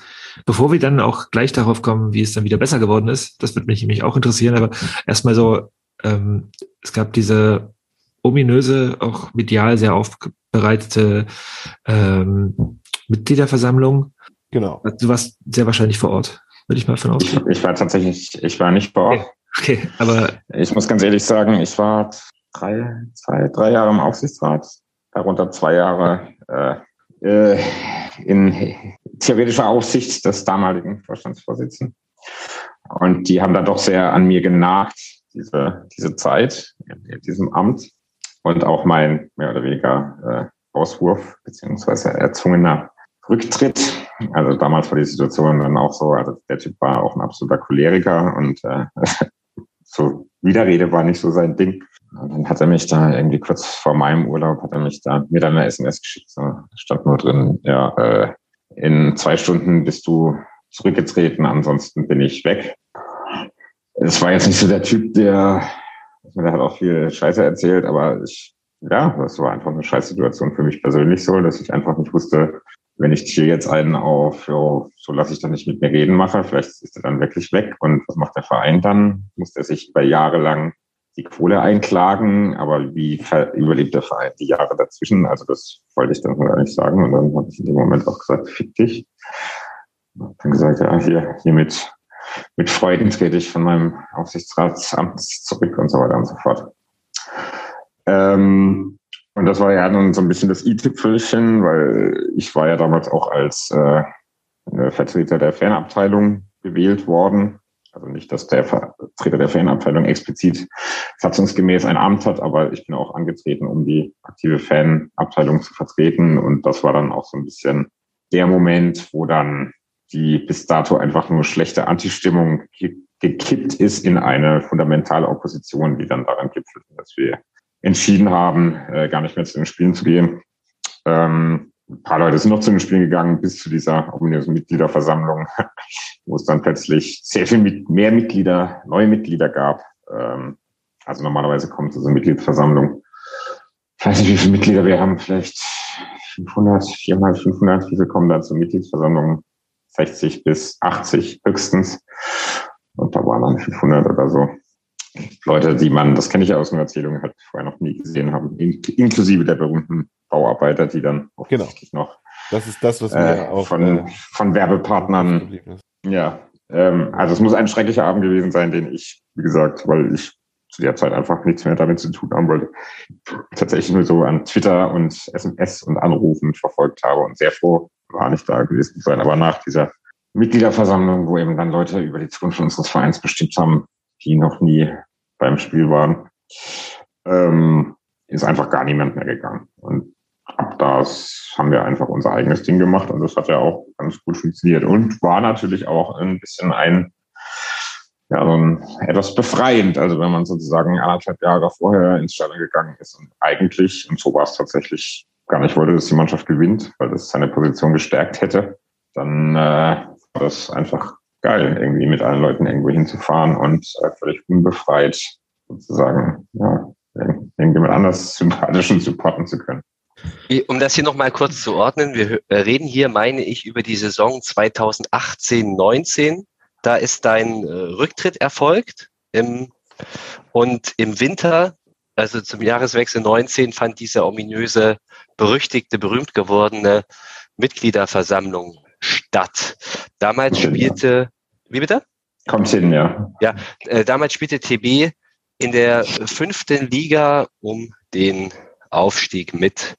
Aber wie das halt so ist, wenn man große Ziele hat, klappt es dann doch nicht immer so, wie man es will. Ähm, genau.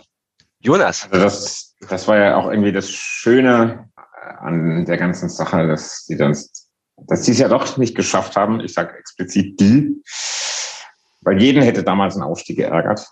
Ähm, jeden, wir haben, äh, wir waren ewig nicht im Pokalfinale und das war auch das erste Jahr, wo wir wieder im Pokalfinale waren, glaube ich, seit zehn Jahren oder sogar noch mehr, zwölf Jahren, irgendwie sowas. Niemand war da von uns. Und niemand hätte diesem Verein diesen, diesen Pokalsieg gegönnt. Also das war so ein klares Ding von oh, 100 Prozent pro Victoria, war das, glaube ich. Weil niemand hätte denen auch nur das Schwarze unter den Fingernägeln gegönnt. Und äh, das war natürlich eine absolut absurde Situation für uns. Ja, total, weil das ist ja das ist euer Verein, ihr seid Mitglied, äh, bis vor kurzem wart ihr im Stadion, euer Herz hängt da dran und du äh, musst dich quasi von heute auf morgen lossagen.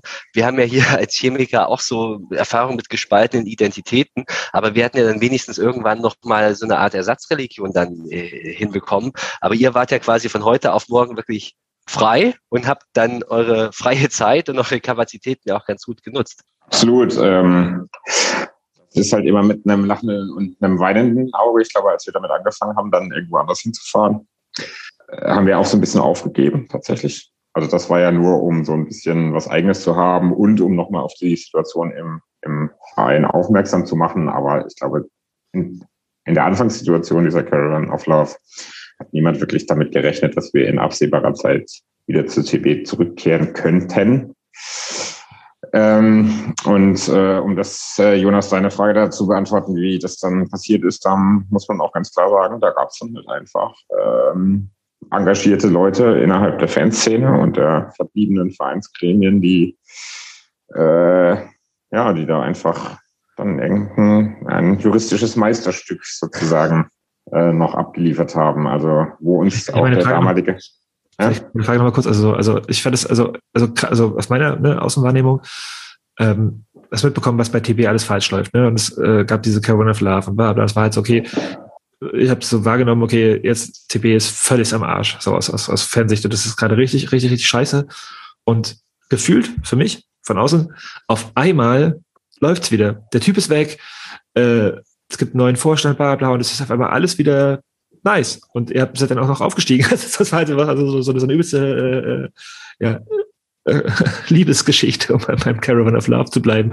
Ja, äh, ja, genau. Rede kein weiter. Wie kam das zustande? Ähm, naja, es hat halt dann eben auch äh, sein Gutes, dass äh, er so ein absoluter Choleriker war, ähm, der äh, immer offen geredet hat. ähm, der hat dann ähm, das war ja nicht das erste Mal, das hat er ja auch uns gegenüber oder den, den Gremien gegenüber immer gemacht, zum 100 Mal seine, seinen Rücktritt angekündigt, aber einmal hat er es tatsächlich äh, schriftlich gemacht. Das jetzt schmeißt er hin, er hat keinen Bock mehr auf die Scheiße hier.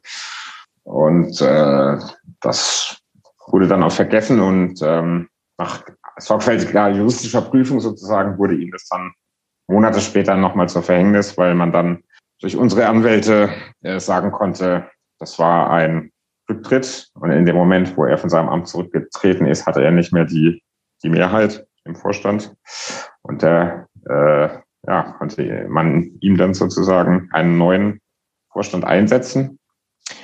Und am Ende wurde das tatsächlich alles über Gerichte geklärt und bestätigt, aber das war natürlich auch ein langer Weg. Und da haben sich ja einige aus der Fanszene und plus befreundete Anwälte natürlich zu Legenden gemacht sozusagen. Das äh, war schon ein Meisterstück. Aber wie gesagt, ich war da dann gar nicht mehr involviert, weil ich nach dieser echt miesen Erfahrung auch dieses Jahr komplett absolut keinen Bock mehr hatte, mich da irgendwie einzubringen.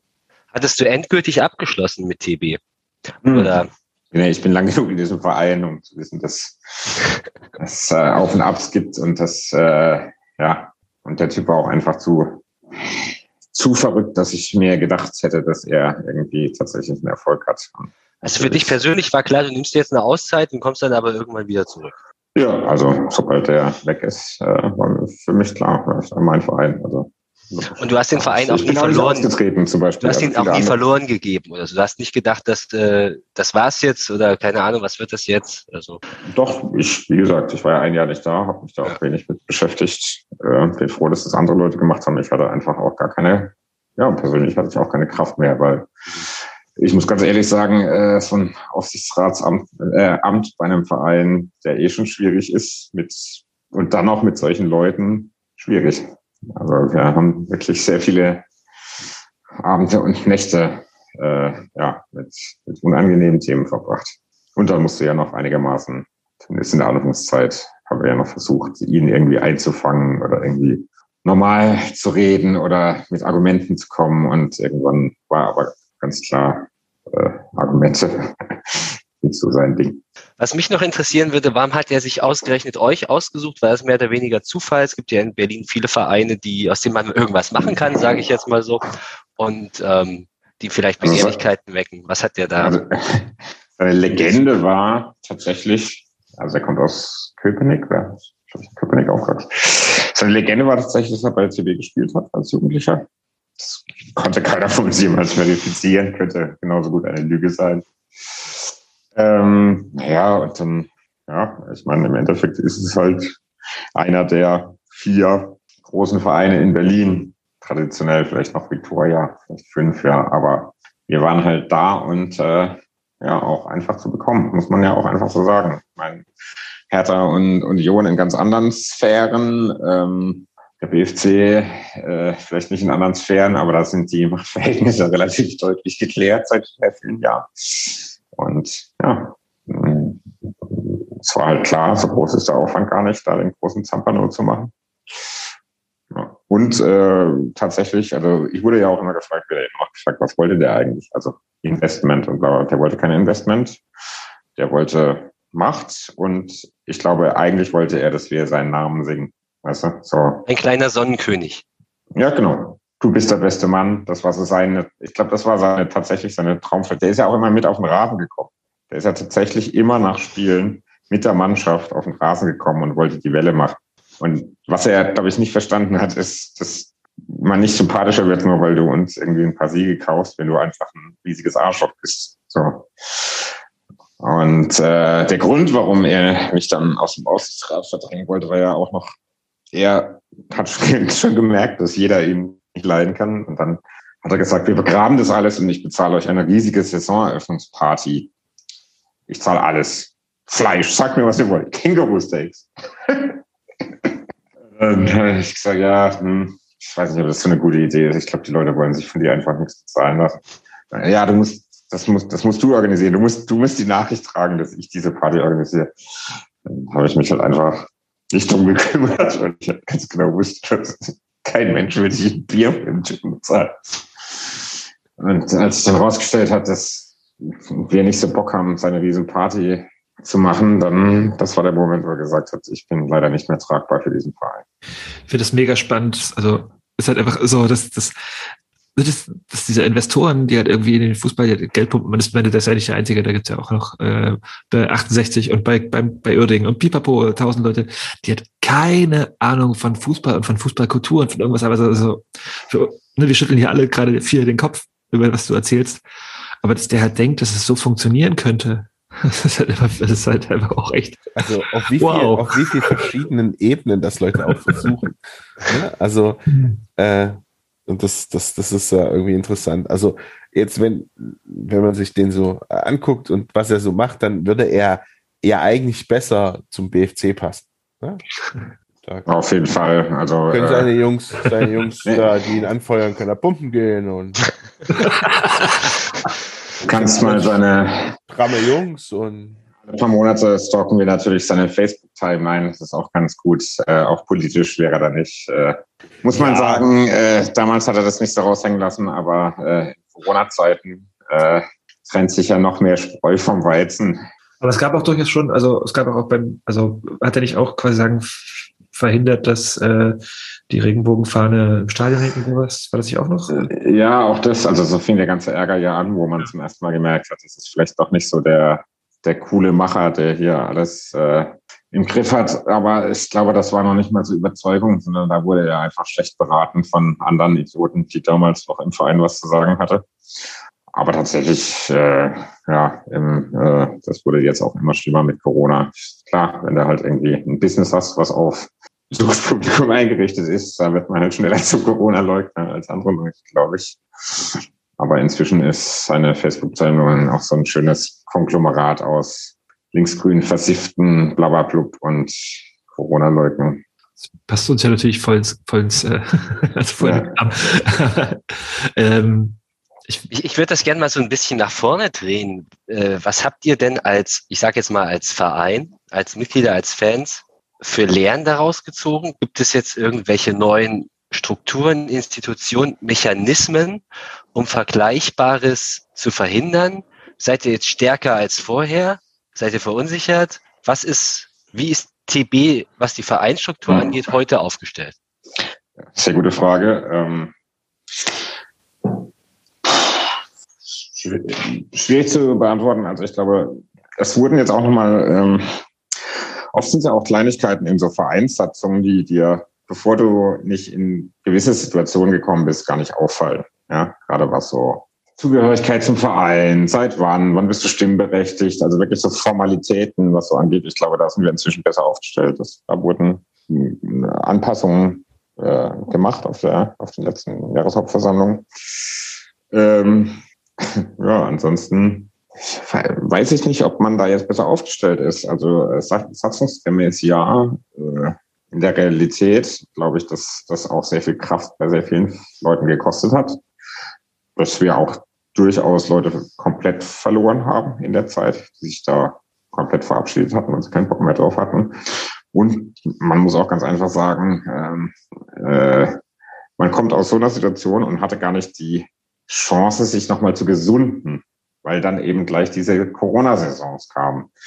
Und äh, ich glaube, das funktioniert bei einem so großen Verein wie Chemie vielleicht besser, vielleicht auch dadurch, dass da gerade so, ja, aber ich glaube, so Ultraszene nochmal einen anderen, mit so einer großen Ultraszene, da gibt es vielleicht auch nochmal so einen anderen Grad an Organisation oder man trifft sich sowieso.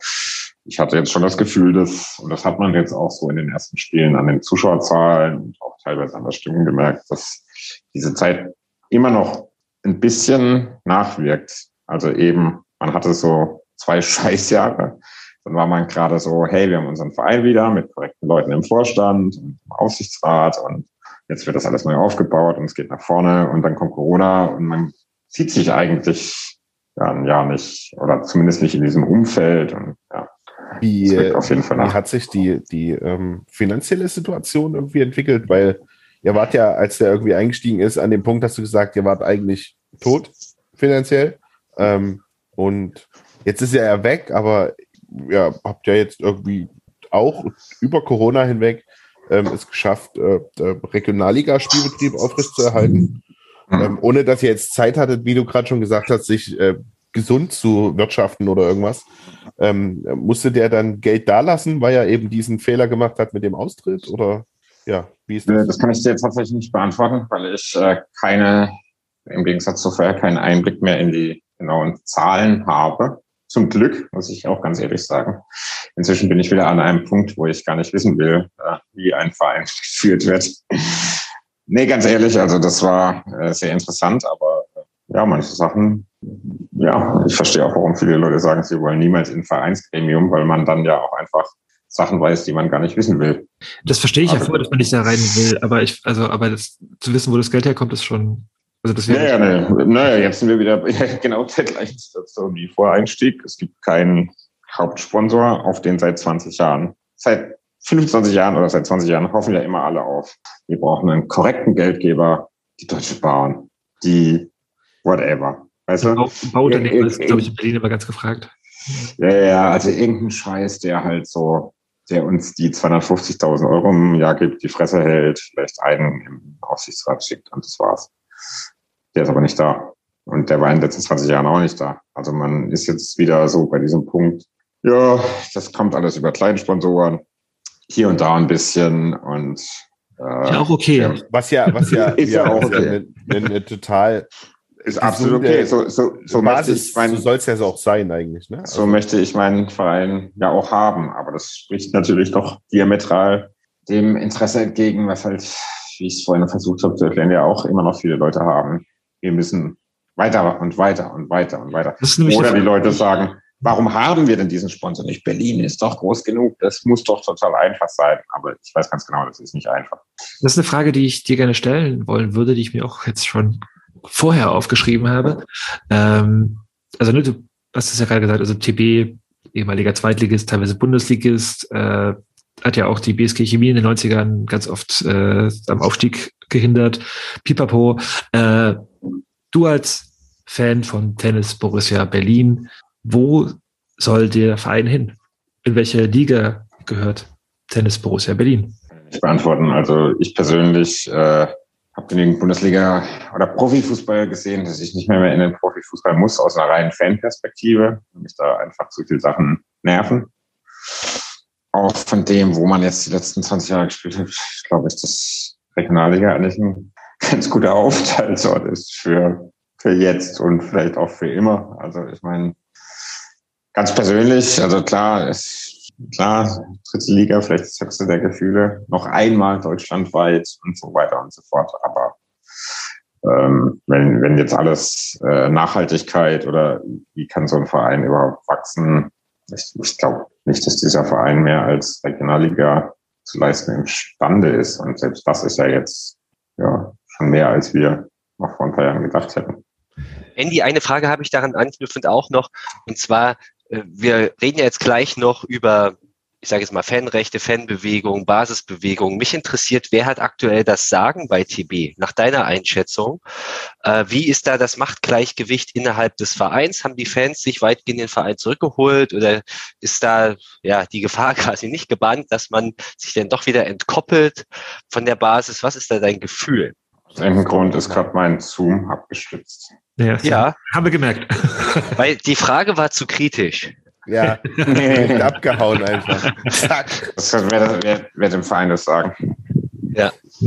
Hm. Der Vorstand und der Aufsichtsrat, die eigentlich durch die Bank aus langjährigen Vereinsmitgliedern und teilweise auch Leuten aus der Fanszene bestehen. Ähm, ganz persönlich muss ich sagen, ich kenne die meisten, fast alle, die okay, habe aber jetzt auch in den letzten Monaten nie nachgefragt, wie läuft. Muss ich ganz ehrlich sagen, weil es mich ehrlich gesagt gerade nicht interessiert. Weil ich es gar nicht wissen will. Ich habe mir da ziemlich so ein bisschen so den Arsch aufgerissen und freue mich jetzt so ein bisschen, einfach ein bisschen spielen gehen zu können und äh, froh zu sein, dass der Verein existiert und alles andere ist mir jetzt nicht egal, aber ich muss auch nicht, es muss mir jetzt auch keiner sagen, oh Gott, hier fehlen schon wieder.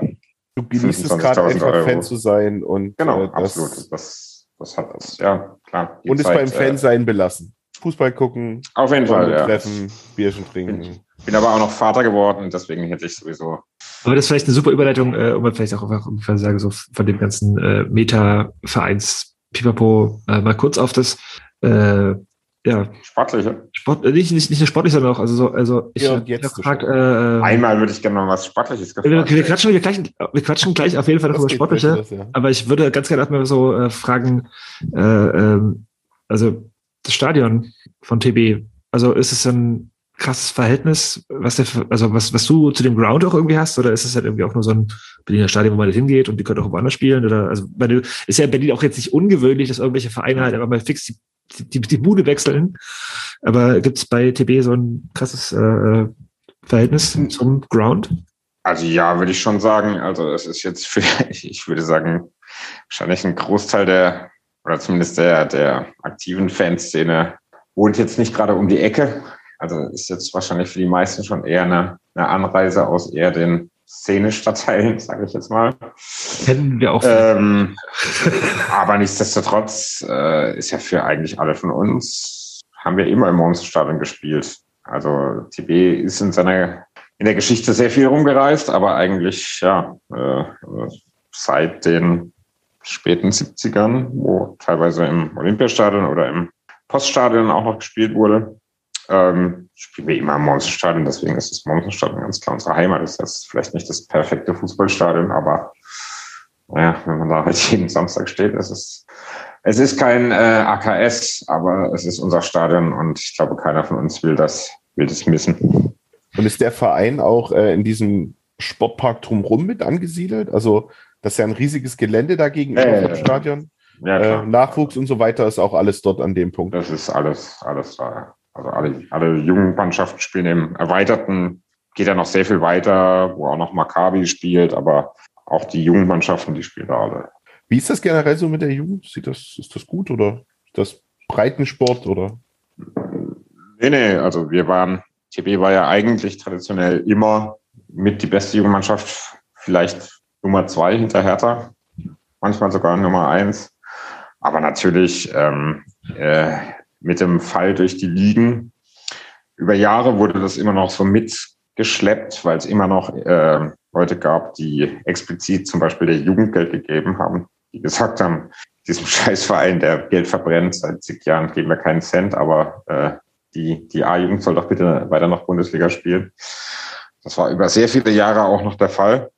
Äh, das ist jetzt nicht mehr der Fall. Also jetzt spielen alle Mannschaften Regionalliga, aber eigentlich auch erfolgreich.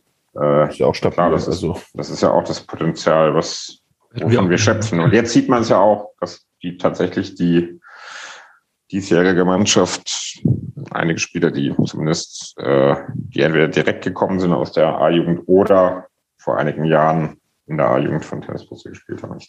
Okay. Also es ist wirklich auffällig, dass in der diesjährigen Mannschaft sehr, sehr viele Leute auch bei TB in der Jugend gespielt haben. Über andere Stationen teilweise, aber. Ja. Dann können wir doch jetzt endlich mal über Fußball sprechen. Äh, denn ähm, ich hatte es vorhin schon angesprochen, ich habe jetzt, glaube ich, zwei Spiele über die volle Distanz mir angeguckt. Das war die Auftakt. Warum? Weil ich, weil ich blöd bin, aber das äh, auf, auf, auf Ostsport.tv habe ich äh, das erste Spiel gegen ich glaube, das war auch das allererste Spiel, was sie übertragen haben, ne, gegen den CFC. Das war ähm, und das war ja auch mega unglücklich. Also da stand es, glaube ich, bis zur 80. 1-1. Und dann hat der CFC zwei Tore geschossen, wo keiner wusste, warum. Und ich glaube auch der Ausgleich oder das Führungstor von, vom CFC war auch sehr, sehr unglücklich. Äh, und ich habe mir das Spiel gegen Cottbus auch angeguckt. Äh, und auch da, ja, hätte TB auf jeden Fall gewinnen können. Ähm, müssen, sagst du sogar? Okay. Ja, äh, ähm, ja, eigentlich schon. Ja. Also das, das eine Tor von Cottbus war ja auch so ein, also das ist Platzfehler, wo der Torwart halt irgendwie ganz, ganz blöd aussieht, aber da konnte er, glaube ich, auch nicht viel machen. Ich glaube, das 2-2 habe ich gar nicht mehr im Kopf, aber ja. Äh, ähm, mir macht es ein bisschen Angst, gerade in, in, Anbetracht der, der aktuellen Form der PSG Chemie. Äh, aber vielleicht kannst du mal so äh, uns erklären, wo die Stärken des, des, des Vereins liegen und äh, warum TB halt einfach quasi, obwohl sie drei Spiele weniger haben als wir, ich glaube nur noch ein oder zwei Punkte hinter uns sind, zwei Punkte hinter uns stehen. Äh. Das kann sich am Mittwoch schon ändern in Mäusebitz. Ja. Das stimmt. Das kann schnell. Habt ihr, habt ihr ein Spiel am Mittwoch? Nee, oder? Nee, nee. Wir, wir haben noch kein, ist keins ausgefallen. Ja. Okay. Wir sind on ähm, point. ja, das ist eine gute Frage. Äh, keiner weiß es und tatsächlich hat auch ja, keiner damit gerechnet. Ähm, es ist ja auch so, dass für uns die Regionalliga immer noch ein bisschen Neuland ist. Also letztes Jahr ich kann das ja nicht beurteilen, wie viele Spieler hatten wir da? Ich weiß es noch nicht mal. Ich glaube, elf, elf, elf, elf. Echt so viele? Also bei uns hat nee, wenn, TB hatte ja auch weniger Spiele, da gab es ja auch schon Corona-Probleme. Und äh, genau. Also ich glaube, tatsächlich das letzte Spiel war gegen Chemie sogar zu Hause, wenn ich mich richtig erinnere. Aber war, ja. Das war, das war Ende August, da gab es noch ein paar andere, glaube ich. War das nicht ähm, ein zweiter Spieltag, wo wir bei TB War relativ früh, ja, es war Ende August, ja. Das war doch unser erstes Auswärtsspiel. Naja. Okay, dann habe ich es falsch im Kopf. Aber irgendwie die letzte Saison da konnte man irgendwie, das war alles so unsicher, da konnte man nicht so wirklich sagen, was, was ist mit dieser Mannschaft, wer spielt da, wie spielen die. Und das wissen wir jetzt ja auch nicht. Und wenn du, Jonas, sagst, du guckst dir Spiele von anderen Mannschaften an, ich glaube, das machen die wenigsten bei uns. Ja, vielleicht gibt es da verrücktes Mann. Also für, für mich ist es immer so, ich gehe ins Stadion, ich habe keine Ahnung über die andere Mannschaft. Ich weiß natürlich, okay, Chemnitz, äh, Jena, die haben Ambitionen.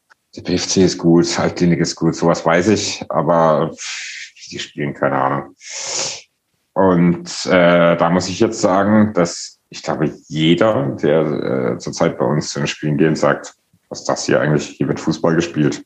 Also ich gehe jetzt seit, ja, seit 23 Jahren zu TB und das ist mit das Beste, was ich jemals gesehen habe, weil halt einfach ja, plötzlich Fußball gespielt wird. Es wird super schneller Fußball gespielt, es wird halt äh, super aggressiver Fußball gespielt, die rennen 90 Minuten. Das ist ein absurdes Pressing. Also da wird auf den Torwart draufgegangen, auf die beiden Außenverteidiger, wenn der Torwart dahin spielt, dem stehen zwei Leute auf dem Fuß. Ich habe sowas noch nicht live gesehen, weil ich halt auch keinen Profifußball normalerweise im Stadion sehe. War mir nicht bewusst, dass man in so einer Geschwindigkeit Fußball spielen kann. Ähm, ja, was einigermaßen absurd ist, weil wir halt einfach die letzten 20 Jahre halt meistens fünf, fünf, sechsklassig waren und da dann halt auch, obwohl TB da eher immer natürlich zu den besseren Mannschaften gehörte, aber das war ja auch mein teilweise schrecklichster Fußball. Dann gewinnt man vielleicht mal 7, 8 0 gegen irgendeine andere Rumpeltruppe, aber das hat ja auch mit tollem Fußball nichts zu tun. Und gegen Cottbus war jetzt wirklich das Spiel, das war so ein, so ein Highlight, wo ich und viele andere so im Stande standen und dachten, spielen hier gegen Cottbus, da hat sich jetzt auch keiner was ausgerechnet und wir haben die klar dominiert. Wir haben da 90 Minuten lang krassen Fußball gespielt, unglücklich kurz vor Schluss den Ausgleich gefangen. Und da dachte ich auch so, ja, okay, das ist jetzt so ein bisschen die Belohnung für sich den ganzen Scheiß die letzten Jahre angucken, weißt du? Ja, das, das, ich wollte euch jetzt keine Angst machen, aber Nö, nö. Nee, das ist schon geil. Das ist schon einfach geil. Also und ich finde es erstaunlich für eine Mannschaft, die halt einfach jetzt hier alle drei Tage spielt und halt auch keine Vollprofis sind, sondern ich glaube, ja, noch Halbprofis bis gar keine Profis. Also das ist mir ein absolutes Rätsel, wie das funktioniert gerade. Also äh, das macht uns, glaube ich, eher mehr, mehr äh, äh, Lust, ähm, weil wenn wir, also wenn wir eine Chance haben, aktuell sind es gegen Mannschaften, die Fußball spielen wollen und die auch ein bisschen höher stehen und äh, die jetzt nicht sich hinten rein. Also, ne, wir haben äh, äh, letzter Podcast, letztes Spiel äh, oder vorletzter Podcast, äh, wo, wo es um Jena ging, hat er gesagt, wir können Standards und haben gute Kopfballspieler. Und da waren wir so, ja gut, okay, dann können wir das halt auch sein lassen. Ähm, dass sie, ne, das war dann doch ein bisschen enger, als wir gedacht haben, aber okay.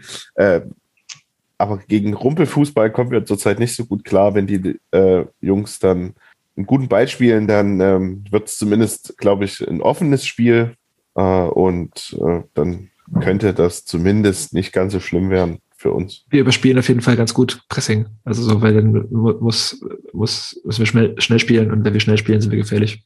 Weil dann, Ja, und das können wir tatsächlich. Also, wir verschleppen, also, also wir verschleppen gerne das Spiel und dann so auf die Außen hinten rum. Und dann kommt das nicht mehr raus. Aber wenn wir schnell spielen müssen, dann äh, da geht da was.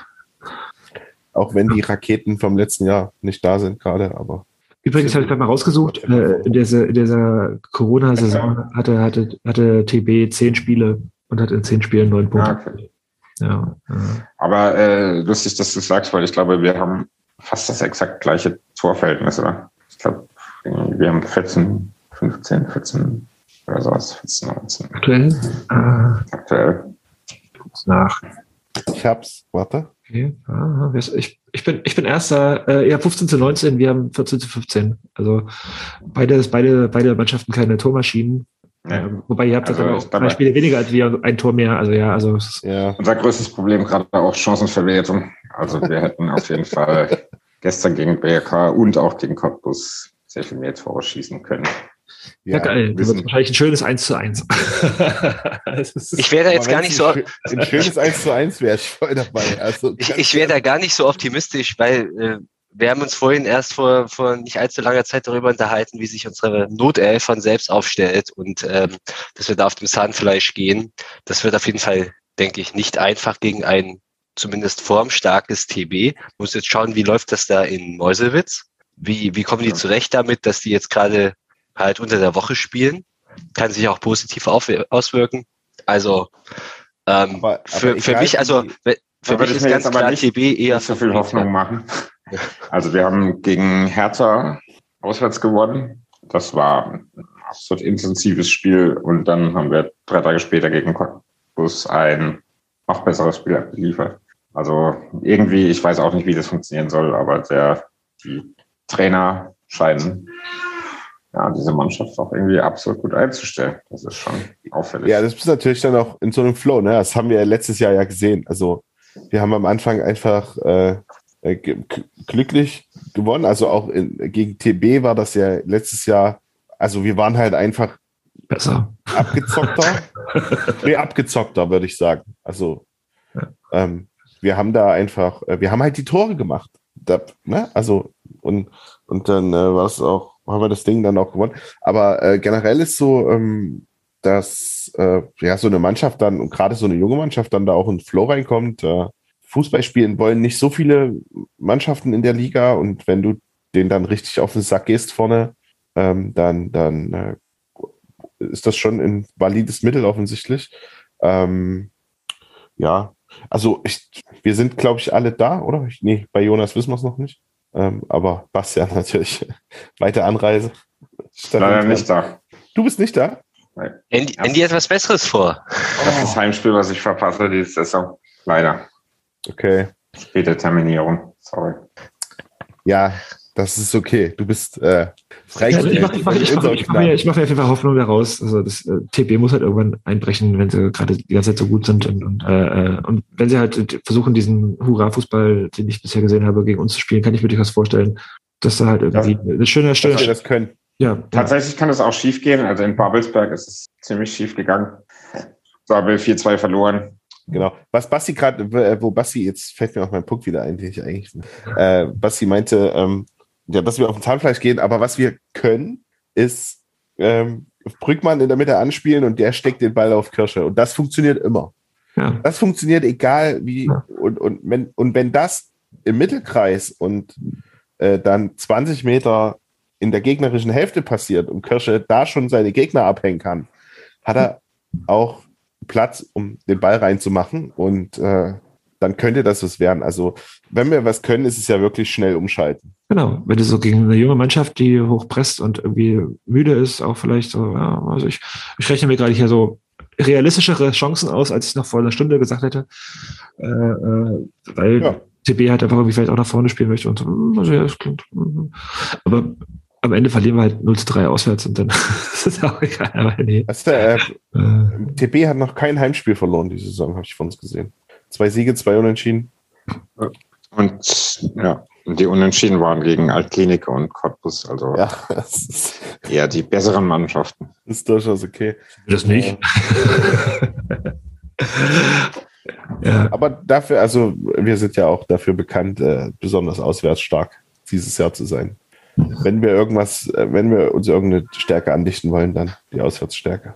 Das ist ja jetzt schon so eine erweiterte Selbsthilfegruppe hier. Schön, dass wir uns hier etwas Mut zusprechen. Wir sind sehr gespannt, wie das dann am Wochenende wird. ich würde jetzt auch mal äh, Lochi, Ein würdiger Rahmen wird es auf jeden Fall sein. Genau. Lochi verabschieden, der nämlich jetzt äh, ins Bettchen muss. Ja, ich habe leider Frühschicht. Wow. Ja. Äh, Es war mir eine Freude mit euch. Äh, Wir sehen uns im Stadion und hören uns die Tage. Vergiss die Rückspiel Meditipps. sehen wir uns auf jeden Nee. Fall. Genau. Schick mir die Meditipps noch per Sprachnachricht und dann. Das kriegen wir hin. Ja. Bis Sonntag. Drauf verzichten. Tschüss. Ciao. Ciao, ciao. Forza PSG. So, jetzt haben wir Lochi verabschiedet und haben schon echt richtig viel geredet äh, über unser Spiel gegen Chemnitz, äh, über alle möglichen Landespokale. Sehr, sehr aufschlussreich, wie ich fand, und sehr, sehr spannend über TB. Aber, nicht aber, und wir wollen auch über äh, Andys Engagement in, äh, beim BAF und beim äh, FSE reden. Also bei, oh, jetzt habe ich gerade äh, Football Supporters Europe. Dankeschön. Äh, und auch würde ich, auch- ich würde auf jeden Fall auch gerne über, über äh, Sports, oh, meine, meine Aufzeichnungen sind wieder natürlich nicht, nicht gut. das sind 19 Seiten. Das ist auch eine Übersicht. Nein, ich meine Sports and Rights Alliance.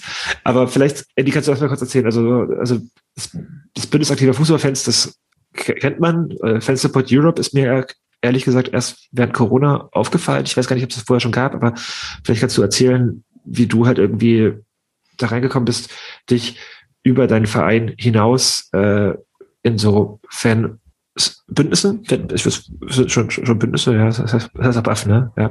Also, also Fanbündnisse, ja, ja, also so, so das, äh, im Fan um Zusammenhang. Wie bist du da reingekommen? Warum? Warum Äh. macht man noch mehr als den eigenen Verein? Tatsächlich hat es auch, ähm, äh, ich glaube, der äh, Bastian hatte das vorhin erzählt, in der internen Vorstellungsrunde, dass ihn Chemie auch politisiert hat. Äh, Fußball hat mich auf jeden Fall auch total politisiert. Also das, ähm, äh, ich habe es vorhin kurz erwähnt, ich bin in Karlsruhe aufgewachsen, war da beim Fußball und ich glaube, meine ersten Berührungspunkte mit ja, politischen Themen, vor allem mit Rassismus, Diskriminierung, hatte ich auf jeden Fall beim Fußball. Ähm, oder zum ersten Mal sich Fragen stellen, das ist doch irgendwie scheiße, was hier los ist oder so mit Polizei. Das alles war beim Fußball. Ist jetzt nicht so, dass Karlsruhe die Hochburg von irgendwelchen ja, großen politischen Demonstrationen oder so war, sondern Stress mit Polizei, Rassismus, alle, alle diese Erfahrungen, die jemanden politisieren, jungen Menschen hatte ich beim Fußball. Und ähm, als ich nach Berlin gezogen bin, hat sich das, glaube ich, noch mal ein bisschen potenziert. Alleine dadurch, dass ich dann plötzlich bei LTB gelandet bin in, ja, in einer Liga, die einfach nicht sonderlich angenehm und freundlich war. Also, dass wir halt dann in Ostdeutschland zum Fußball gefahren sind und das war auch sehr unangenehm. Und äh, vorher habe ich mir über Fanpolitik nicht so viel Gedanken gemacht, sondern ich war da halt immer und das war halt so. Und dann habe ich in Berlin aber auch erst zum ersten Mal dann Leute kennengelernt, die sich da schon engagiert hatten. Ähm, bei, also ich habe dann privat Leute kennengelernt, die damals schon bei Buff waren. Auch die Leute, die in Berlin damals das Fanzine gemacht haben, die Lieder Laune hieß das. Ähm, da habe ich dann auch schnell mitgemacht und die wiederum sind dann immer zu Buff-Treffen gefahren und hatten auch so Kontakt zu den wenigen korrekten Leuten, die es damals in Ostdeutschland gab. Unter anderem äh, Chemiefans. Äh, das war vor allem der Christian von Mac die fette Katze. Äh, weiß gar nicht, ob der heute noch zum, zu Chemie geht. Hoffe ich doch. Ähm, ja, und das war so die Zeit, wo ich dann so als ja, als frisch gebackener Berliner Student irgendwie auch, ja, da hat sich so ein bisschen eine neue Welt erschlossen von ja, korrekten Leuten, die beim Fußball sind. Und dass ich zum ersten Mal gemerkt habe, ja, Fußball ist ja nicht nur da hingehen und asozial sein und so, wie ich es halt vorher auch erlebt und empfunden hatte. Also nicht, dass mich das groß gestört hätte. Das war halt für mich ein gegebener Status. Fußball ist halt so, das sind halt, das ist halt alles Assi und so. Und da muss man sich halt irgendwie so ein bisschen nicht drauf einlassen, aber da, da stellt man keine großen Fragen. Da muss man halt gucken, wie man klarkommt, so ein bisschen. Also ich war halt auch in Karlsruhe halt mit meiner Crew von korrekten Leuten. Ähm, aber ich hätte damals zum Beispiel nicht gedacht, dass ich da groß intervenieren kann und will. Dafür war ich auch viel zu jung. Ähm, das ist dann eher so in Berlin das erste Mal aufgetaucht, als ich dann auch mehr so like-minded People getroffen habe. Also sowohl bei TB als auch aus anderen Fanszenen deutschlandweit. Und das war eben über Waff-Treffen, die damals äh, jährlich waren. Gab ein, äh, das war immer ein Jahrestreffen in Öhr-Erkenschwick in, im Ruhrpott mit so wirklich 300, 400 Leuten aus ganz Deutschland. Und dann gab es so kleinere regionale Treffen, unter anderem auch in Leipzig, glaube 99. Und das war damals organisiert von den Leuten, die den Roten Stern, ich glaube, im gleichen Jahr gegründet waren. Ich glaube, wir waren dann sogar bei einem der ersten Roter Sternspiele, plus die Leute, die halt ähm, bei Chemie, damals war es Chemie, da war das schon. FC Sachsen. FC Sachsen. Die damals halt beim FC Sachsen so die Alternative, wie auch immer, geartet, das damals ausgesehen hat. Das konnte ich ja damals nicht beurteilen. So, für mich war das, oh ja, das ist dann der der nette Verein in Leipzig sozusagen. Plus dann noch die Zecken, die dann den Roten Stern gegründet haben. Also. Die ja übrigens auch alle eine FC Sachsen-Vergangenheit hatten zum Teil und denen der genau. FC Sachsen damals etwas zu etabliert und auch zu normal rechts war sozusagen. Genau, aber das ist ja, wenn du, wenn du das erstmal, ich glaube, da war ich auch erstmal in Leipzig bei diesem Bach-Treffen, 99 muss es gewesen sein. Das sind ja alles Bücher mit sieben Siegeln, also das ist ja nicht so, dass man als Westdeutscher relativ äh, viel Ahnung hatte vom Ostfußball. Also ganz klar, also ich hatte absolut überhaupt keine Ahnung von irgendwas, bevor ich nach Berlin gezogen bin, was Ostfußball anging. Das war für mich nicht existent tatsächlich. Also abgesehen von Vereinsnamen und so. Ähm, ja, und so bin ich da irgendwie tatsächlich durch meinen Umzug nach Berlin reingeschlittert in äh, Fanaktivismus, äh, natürlich vor allem über Politik, über eine Ablehnung von dem, was mich in Karlsruhe oft schon gestört hat beim Fußball, Rassismus, Diskriminierung. Und da habe ich dann die Leute gefunden, die sich damit beschäftigen wollen. Kann ich da mal kurz, also, ja. also das heißt, du bist quasi sagen, auch schon seit über 20 Jahren da so aktiv und äh, ich war auch heute so in der Vorbereitung auf unser Gespräch. Also das Buff kenne ich, aber auch noch nicht so lange und das, das hat irgendwie seit 1993 besteht. Ähm, also ja, wir reden über die 90er Jahre und ne, das gemeint ist, da reden wir auch über auch ostdeutsche Fußballrealitäten und das sind ja auch eigentlich noch die Baseballschlägerjahre, wie man sie heute so schön nennt. Ja. Äh, äh, war das, also kannst du da vielleicht noch ein bisschen mehr erzählen, wie das halt so war? Also, weil ich, also kann mir das vorstellen, wenn du sagst, okay, da gab es ein Treffen in Leipzig, äh, war das irgendwie safe, nicht? Oder also auch generell so, also ich kann. Na, ich glaube, Ende der 90er war schon ziemlich safe in Leipzig. Also, ähm, wie gesagt, ich komme aus einer relativ behüteten westdeutschen Umgebung und äh, ja, gerade Rassismus, Diskriminierung oder Gewalt auch habe ich in Karlsruhe nur beim Fußball erlebt, ausschließlich. Da gab es oder gab es sicher, aber da war ich, nicht mitbekommen. aber ich habe nie die Erfahrung gemacht, die halt sehr viele meiner jetzigen Freunde gemacht haben, die in Ostdeutschland aufgewachsen sind.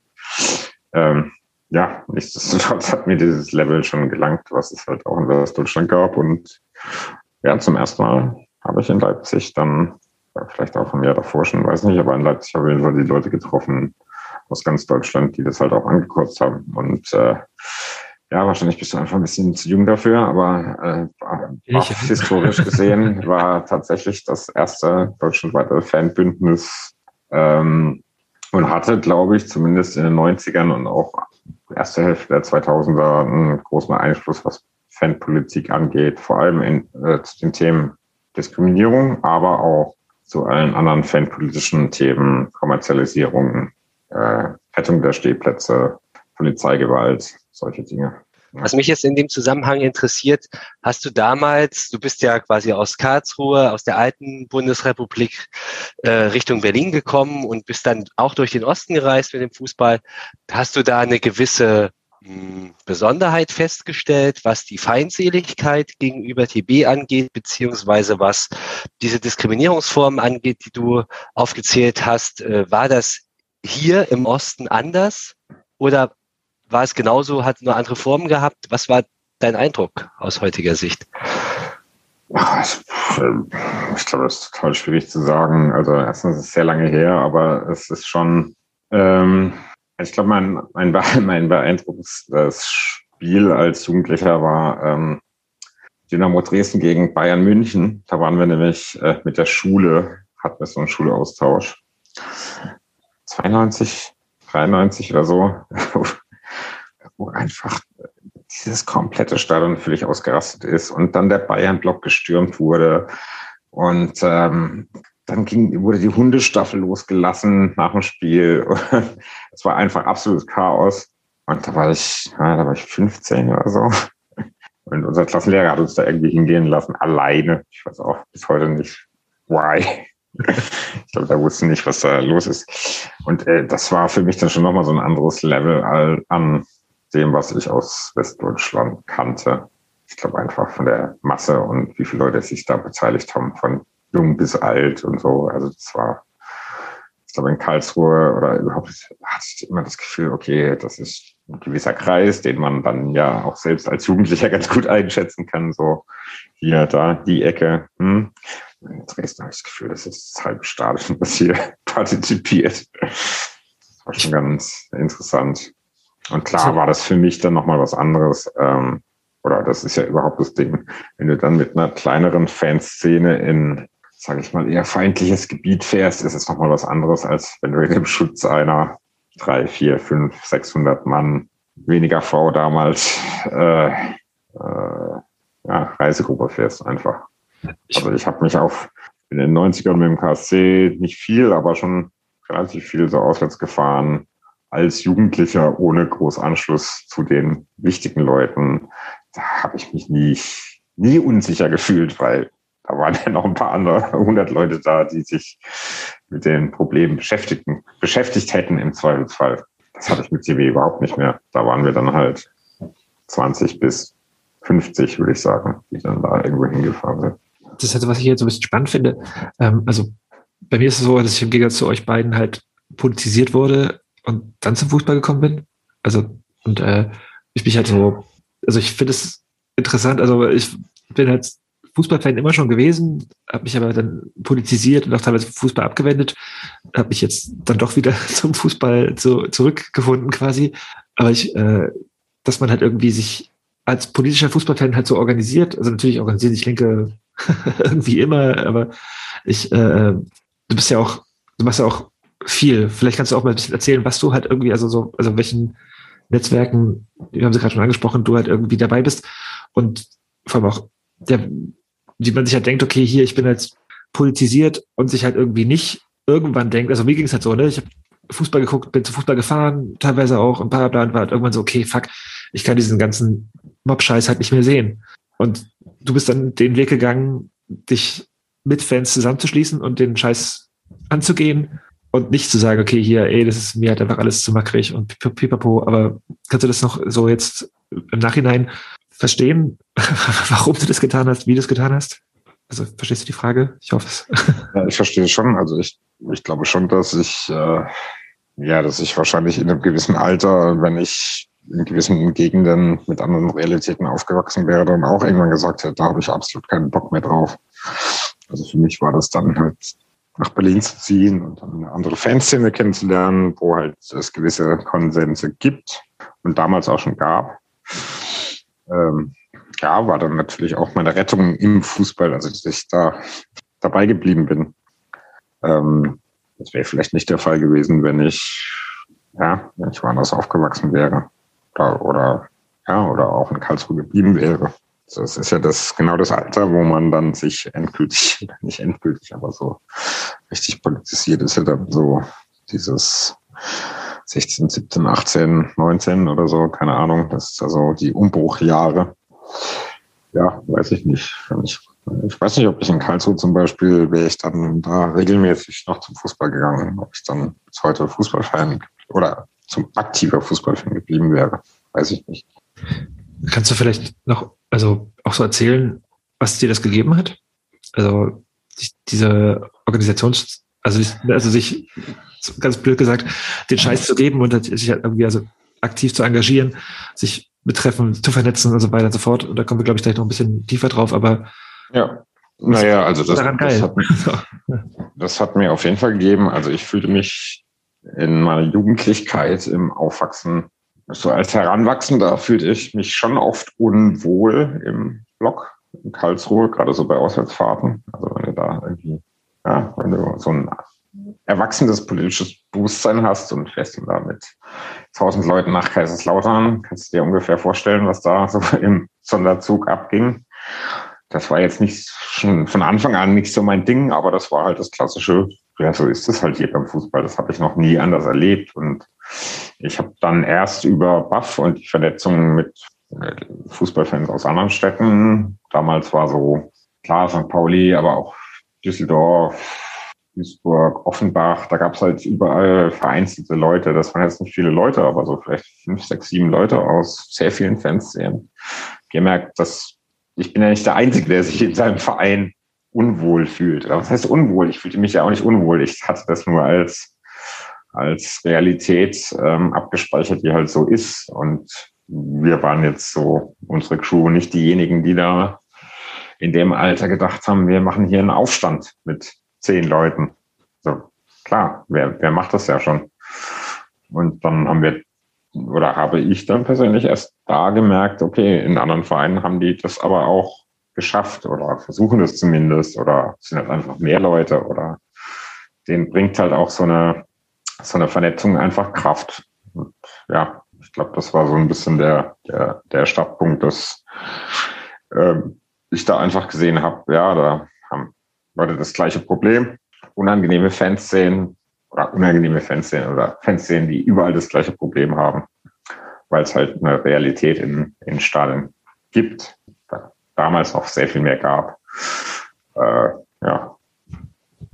Kannst du vielleicht, also schaffen wir jetzt quasi sagen, aus deiner Erfahrung von 20 Jahren, ähm, hat sich das irgendwie, also ist es mehr geworden? Also ich kann mir, also du beschreibst gerade, ne, so in den 90ern, in den 90ern waren es halt so vereinzelte, ich würde jetzt mal davon ausgehen, These, dass es mehr geworden ist.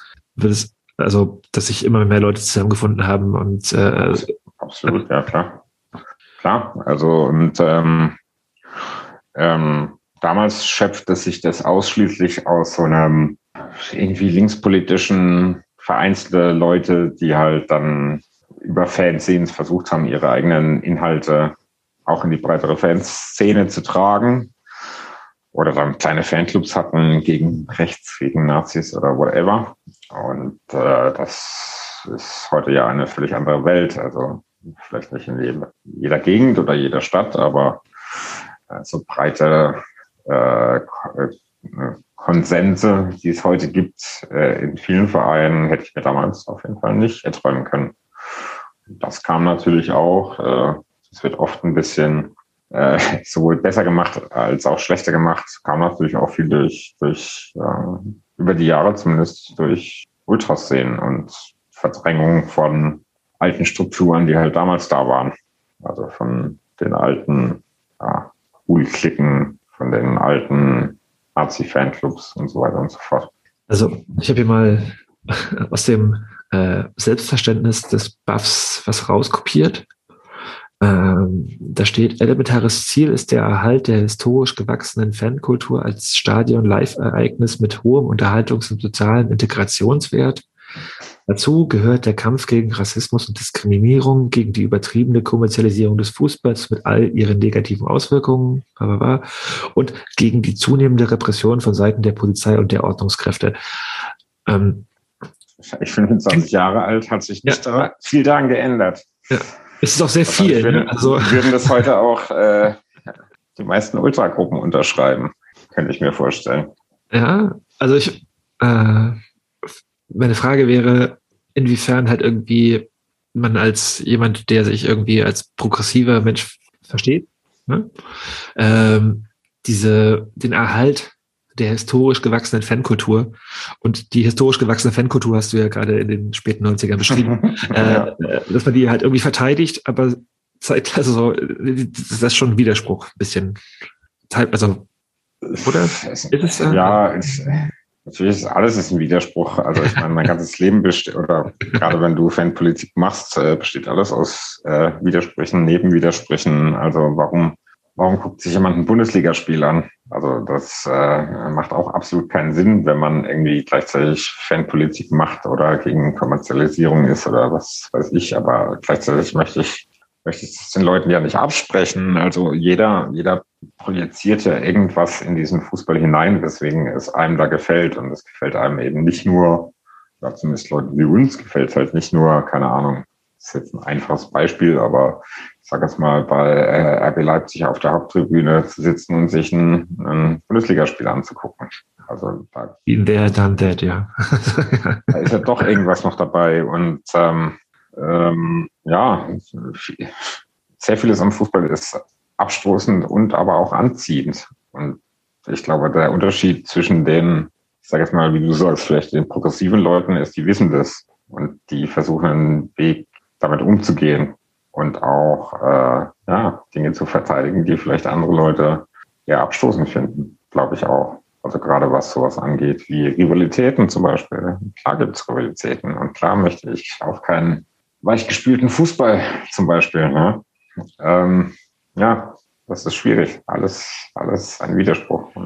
Das ist aber auch nichts Neues. Also es war damals schon so und es ist heute, glaube ich, ganz genau noch so, wie es damals auch war. Mit dem großen Unterschied, dass es sehr viel mehr Leute gibt, die ähm, zumindest was die Themen ähm, Rassismus, Diskriminierung angeht, sehr viel klarer sind, als sie damals waren. Oder sich das heute auch sehr viel mehr leisten können. Die Machtverhältnisse sich verschoben haben. Das ist ja nicht so, als ob ich diese Widersprüche nicht auch selber ne, merken würde. Also ich stehe auch öfter mal in so Filmblöcken und äh, ja, aber ich glaube, das war, das war einer der Hauptgründe, ähm, warum Buff sich damals gegründet hat, weil auch viele Leute damals aus einem hart linken, linksextremen Background kamen und sich immer verteidigen mussten, Fußballfans zu sein.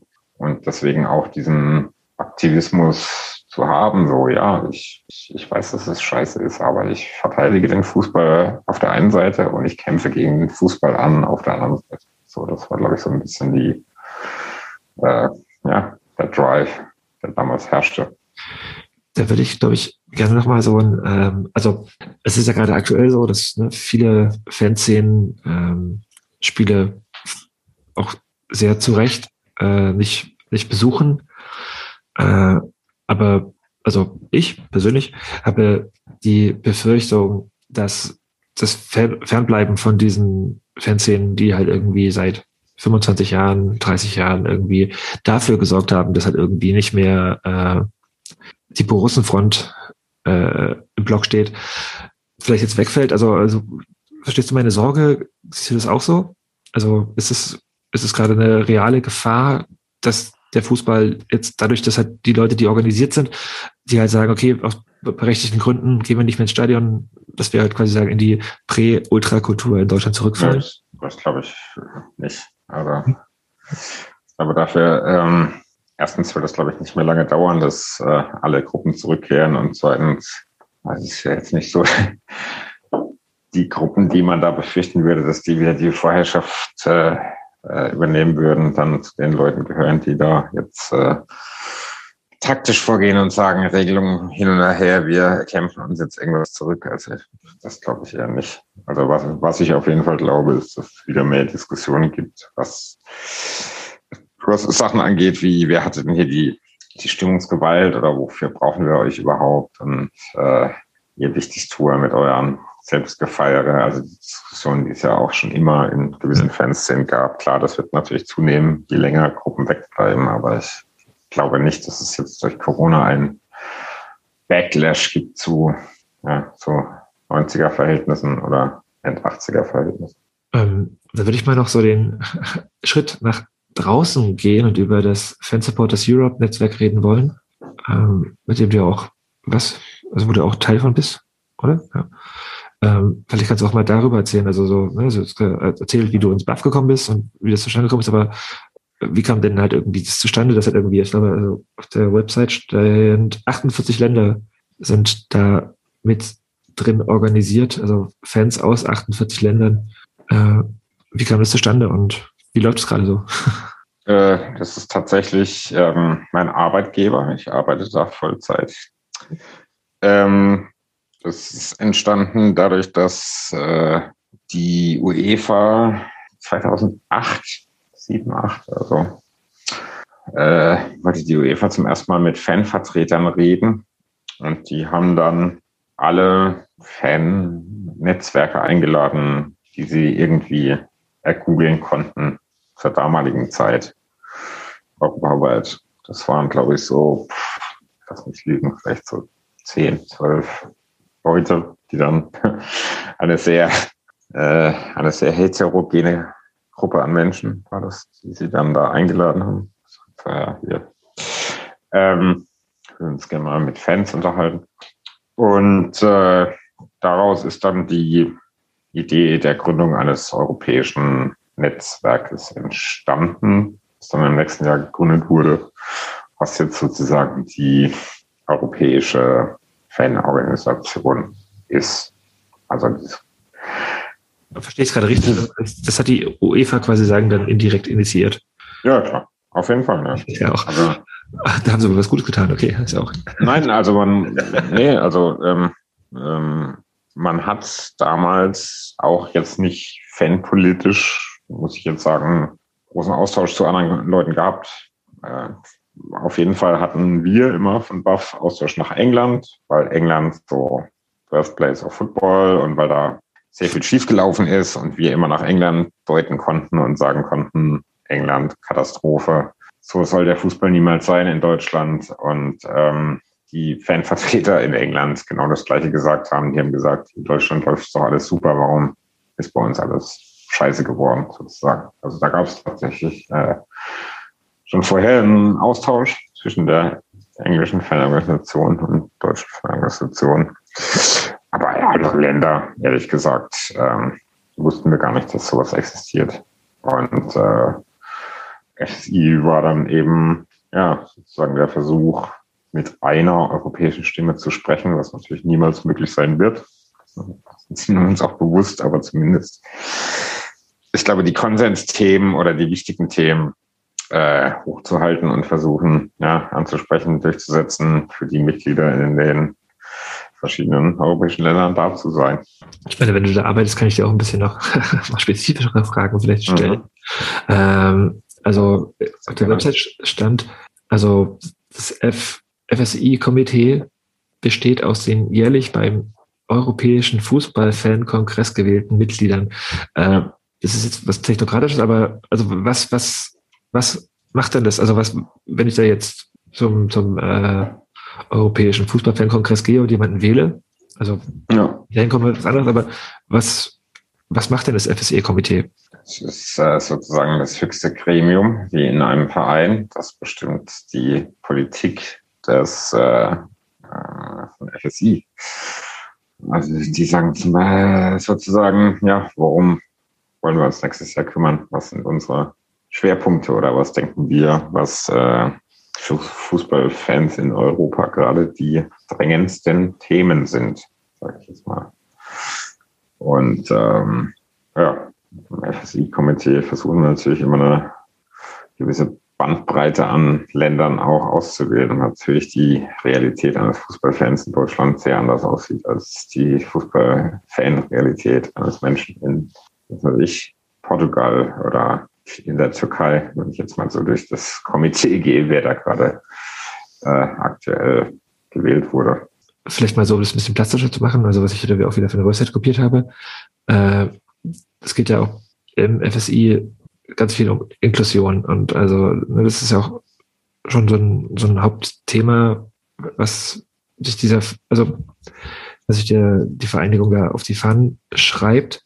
Aber was ich mich gerade halt einfach nur so frage ist, also ich, ich mache es mal ganz böse, übertrieben. Ist das nicht eigentlich auch nur eine, eine Schülersprecherwahl? Also ist es nicht eigentlich auch so, also was erreicht man denn? Also konkret. Wer hört denn dem, wer hört denn dazu? Also ich finde es, ich finde es total cool, dass man sagt, okay, hier, wir europäischen Fans, wir schließen uns zusammen, bla, bla. Aber die Realität ist, dass es halt irgendwie scheißegal ist, was die Fans sagen. Absolut, ja. Stimme ich dir völlig zu. Ja. Also ich glaube, die die drei Sachen, die man erreichen kann, ist, äh, oder wo wir helfen, die, die zu erreichen, würde ich sagen, ist ähm, Öffentlichkeit.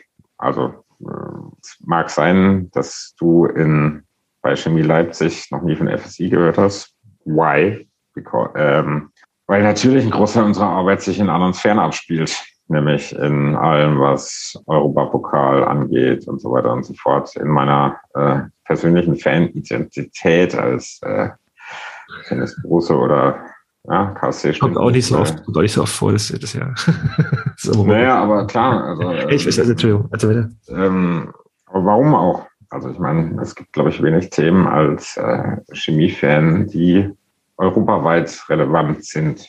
Also klar, Polizeigewalt etc. pp. ist immer europaweit relevant, aber da gibt es, glaube ich, wenig Sachen, wo FSI euch irgendwie unterstützen könnte, würde ich jetzt mal sagen. Ähm, die eine Sache ist natürlich Öffentlichkeitsarbeit, das habe ich gesagt. Also sozusagen zu versuchen, den Standpunkt von Fußballfans zu vertreten in der Öffentlichkeit oder gegenüber ähm, äh, Institutionen, seien das jetzt Fußballverbände, äh, EU, Europarat, Polizei natürlich auch. Äh, das zweite ist natürlich Vernetzung und Lernen von den Fehlern der anderen. Und das dritte ist auf jeden Fall Empowerment äh, in, in Ländern, also auch dafür zu sorgen, dass die nationale Fanvertretung auch in anderen Ländern funktioniert. Also ähm, wenn ich jetzt mal von Deutschland absiehst, BAF ist inzwischen, würde ich sagen, irrelevant, weil es ist eine andere Generation. Die Ultras können sich gut selber vertreten über Pro-Fans und die Fans in Deutschland und so weiter und so fort. Aber in anderen Ländern gab es nie eine, eine, landesweite Fanvertretung. Und äh, das wächst auf jeden Fall unter anderem dadurch, dass es bei uns Leute gibt, die sowas natürlich forcieren. Also das forcieren nicht wir, sondern das forcieren dann die Mitglieder in den jeweiligen Ländern. Also äh, nationale Fanorganisationen haben sich jetzt in den letzten Jahren in Frankreich, in den Niederlanden, in Portugal, um jetzt mal drei zu nennen, gegründet, die dann halt wiederum bei uns Mitglied sind die dann natürlich äh, die Fanpolitik im jeweiligen Land dominieren, würde ich sagen. Und das bringt natürlich insofern was, dass äh, zum ersten Mal in diesen Ländern Fans sozusagen eine Stimme haben, die dann auch gehört wird. Ja, klar. Also, also, also wir, wir sind, wir, wir sprechen ich sehe dein Gesicht. Wir sprechen nee. natürlich in, in Deutschland auch immer aus einer sehr privilegierten Position ja, ja, und das halte ich ja auch total. Die wird seit, naja, seit BAF-Gründung 93 Fanpolitik gemacht und natürlich sagen Aktivisten, gerade die ersten Stunde, natürlich sagen alle, das bringt überhaupt nichts und natürlich ist es in vielerlei Hinsicht richtig, aber wir reden halt auch von einem hohen Standard aus, würde ich jetzt mal sagen, weil die Probleme auch nochmal ganz andere sind als in anderen Ländern wo es halt einfach gar nichts gab vorher. Und ja, demzufolge auch die Erzählung eine ganz andere ist, was den Stellenwert von Fans angeht. Und da ist es natürlich für uns äh, schon ein Erfolg, wenn es überhaupt jemand gibt, der, ja, der für Fans in diesen Ländern sprechen kann und dann auch einigermaßen ernst genommen wird. Also meine Frage war jetzt auch gerade nicht so, also das war eine überspitzte Pointite, also ich, mir ist durchaus bewusst, dass das, was, äh, äh also wir kommen jetzt gleich, also das, was ich da über die Sports and Rights Alliance gelesen habe, das, das, das, das nimmt mich voll mit. Ich wollte das gerade sozusagen provoziert übertrei äh, provokativ fragen. So, also Fanbündnisse sind natürlich top. So, also, ne? Ich äh, wollte nur gerne deine, deine, dass, dass du das vertrittst hören. Ich vertrete alles, was ich tue und jede kritische Frage zu haben. Ja, ja, ja. Ähm, kommen wir mal auf die. Und ich verstehe jede Kritik an Fanpolitik übrigens. Also äh, ich kann das alles nachvollziehen und ich verstehe auch, dass viele Leute da absolut keinen Bock drauf haben und, äh, und sagen, so, das bringt eh nichts. Kann ich total nachvollziehen. Eine größere Aufmerksamkeit hat FSI ja allerdings erfahren bei der Debatte über die Super League in Europa. Da hast du, Andy, auch viele Interviews gegeben. Da gab es wirklich eine große Aufmerksamkeit für euer Netzwerk. Und das ist wahrscheinlich auch das, was du vorhin meintest, dass ihr eben europäisch unterwegs seid und dass es zum Beispiel für so einen Regionalliga-Club nicht so viele Anknüpfungspunkte wahrscheinlich gibt. Aber das ist ein schönes Beispiel, wo man sieht, wie man vielleicht mit einer aktiven Öffentlichkeitsarbeit auch zumindest versuchen kann, den Diskurs zu beeinflussen. Ja, klar. Ähm, wobei ich jetzt auch nicht sagen würde, dass, dass uns das alles nicht betrifft. Also ich meine, ich denke auch oft äh, in meinem in meinem äh, Fan-Dasein ändert das äh, jetzt nichts, aber natürlich ändert eine oder eine ungerechte Verteilung und äh, wie soll ich das sagen, ja, auch eine, eine eine unangenehme Struktur von Fußballverbänden betreffen mich ja auch. Also auch als TB-Fan bin ich daran interessiert, dass der DFB ein möglichst funktionierender Verband ist, der auch meine Interessen vertritt. Hallo, komm, das halt nicht. ja, oder, oder, oder der NFV, klar, das ist ein bisschen schwieriger.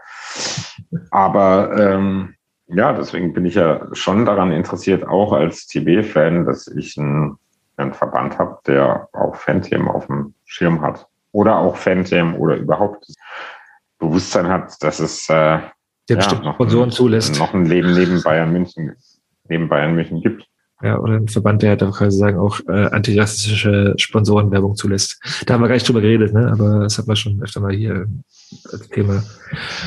Äh, ich, ich würde, wie gesagt, auch ganz gerne über die Sports and Rights Alliance reden. Und bevor ich mich jetzt wieder hier irgendwie abstrample, kannst du kurz erzählen, was das ist und äh, was, was es soll, was es macht.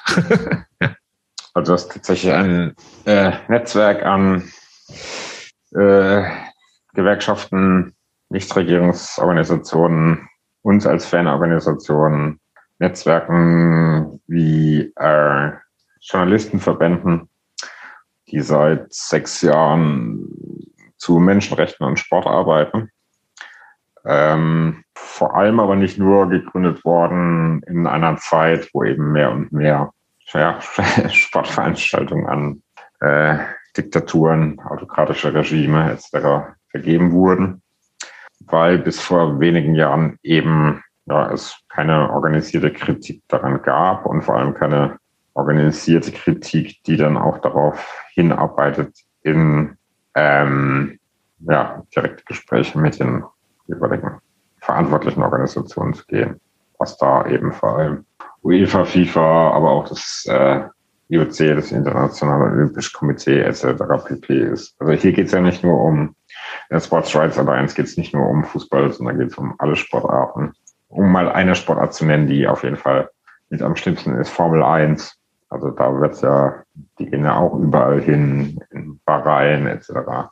Die haben gerade, die haben gerade noch ein, ein Rennen in Katar äh, eingeschoben, weil mhm. die noch eins brauchten. Ja, ja, ja. Natürlich, klar. Und da ist Katar natürlich auch ein dankbarer Abnehmer.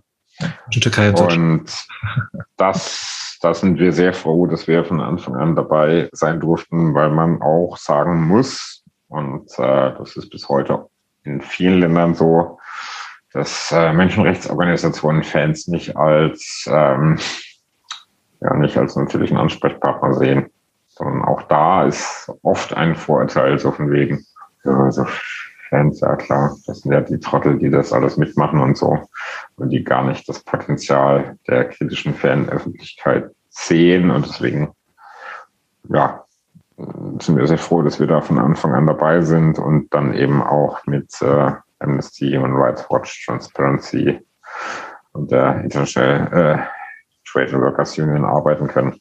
weil natürlich, das ist auch so, äh, selbst so Sportorganisationen können Amnesty und Human Rights Watch nicht, äh, nicht äh, ignorieren. Das können die sich nicht leisten. Also das sind halt so Namen, die, die müssen zumindest gehört werden. Also da können die nicht sagen, das sieht uns nicht, was sie sagen. Ich finde es so spannend, also ich folge, also auf Twitter folge ich der Sports and Rise Alliance schon jetzt eine Weile, mhm. Aber ich ähm, jetzt beim, beim Lesen habe ich so festgestellt, da geht es halt einfach auch um mehr als sozusagen, okay, Menschenrechtslage, pipapo, sondern ähm, also ich lese das und äh, ähm, was halt so in den Grundsätzen steht und denke mir halt, okay, gut, da geht es nicht nur sozusagen um, um äh, Menschenrechtsverletzungen in Katar, sondern da geht es auch quasi sagen um die Herstellung von Fußball in Pakistan. So, das ist halt quasi sagen auch so was größeres äh, Gedankenbild, das quasi sagen, ne? also wann immer wir Sport irgendwie konsumieren, Fans von irgendwas sind, dass es halt Leute bet betrifft, die halt irgendwo unter beschissenen Bedingungen arbeiten und das quasi sagen, alles, das angegangen und mitgedacht werden soll. Das finde ich sehr, sehr, sehr schön und also nicht schön, ist glaube ich der falsche Begriff, aber ich finde es cool, das quasi sagen, das halt sozusagen so der Hintergrund ist, dass es da halt auch um, um Arbeitsbedingungen, äh, Arbeitsverhältnisse, Menschenrechte quasi geht, die halt nicht jetzt irgendwie nur so plakativ, okay, ja, hier sterben halt irgendwie in Katar Menschen auf Baustellen für die WM-Stadien, sondern das ist halt einfach quasi sagen, okay, gut, ja, vielleicht kann man, das kann man skandalisieren, aber der Sport geht noch viel, viel weiter und Ausbeutungsverhältnisse reichen im Sport auch noch viel, viel weiter als auf katarische Baustellen, sondern weiter. Und äh, das lese ich raus und das finde ich cool, mal so als also Props zu geben vielleicht. Ja, das ist auch so, aber auf der anderen Seite ist natürlich das große Problem, es gibt eine, oder es werden immer mehr Sportveranstaltungen ver, veranstaltet. äh, wir sprechen immer über Mega Sporting Events. Das ist sowas wie eine EM, WM, Olympia, wie auch immer. Und ähm, es gibt ja auch immer einen kleineren Kreis an Ländern, die diese Dinge veranstalten wollen. Und ich glaube, das Hauptproblem, das der Sport inzwischen hat, ist, dass viele Länder eingesehen haben, dass eine WM, so eine EM vor Olympia, das ist ja absolut absoluter Schwachsinn. Das kostet uns unfassbar viel Geld. Und man sieht es ja äh, bei wenn es äh, Volksentscheide, Bürgerbefragungen, was auch immer gibt, die werden immer abgelehnt, also zumindest in Demokratien.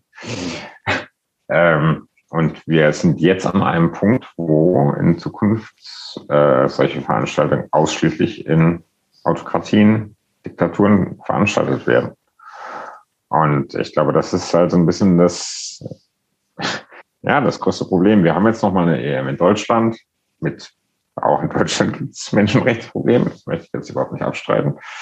Aber alles, was danach kommen wird, äh, WM, EM, egal. Es bewerben sich auf solche Veranstaltungen immer die gleichen Länder bei EMs und auch bei Champions League Finals übrigens sind äh, Aserbaidschan, Türkei, Russland, ähm, Ungarn sich auf alle Finals bewerben.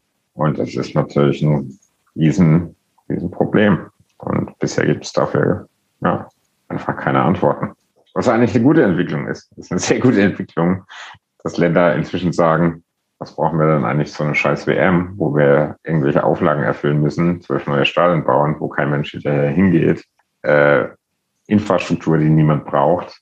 Am Ende müssen wir die Hälfte der Stadien zurückbauen. Das ist ja eigentlich super, dass inzwischen schon so weit ist, warum sollen wir der FIFA da irgendwie einen Gefallen tun und hier Zeug hinbauen, was wir nicht brauchen. Aber die Alternative ist jetzt eben, dass es dann in solche Länder geht mit all den Problemen, die daraus entstehen. Jetzt könnte ich hier auch, also wir reden auch schlecht lange, äh, würde auch gerne, also ja, ne, das, das ist die Alternative und die ist richtig scheiße und dann, ich glaube, in der letzten Folge habe ich auch irgendwie sagen, so den Medientipp gegeben über diese äh, Dokumentation über Aserbaidschan und diese, diese Kaviar Connection.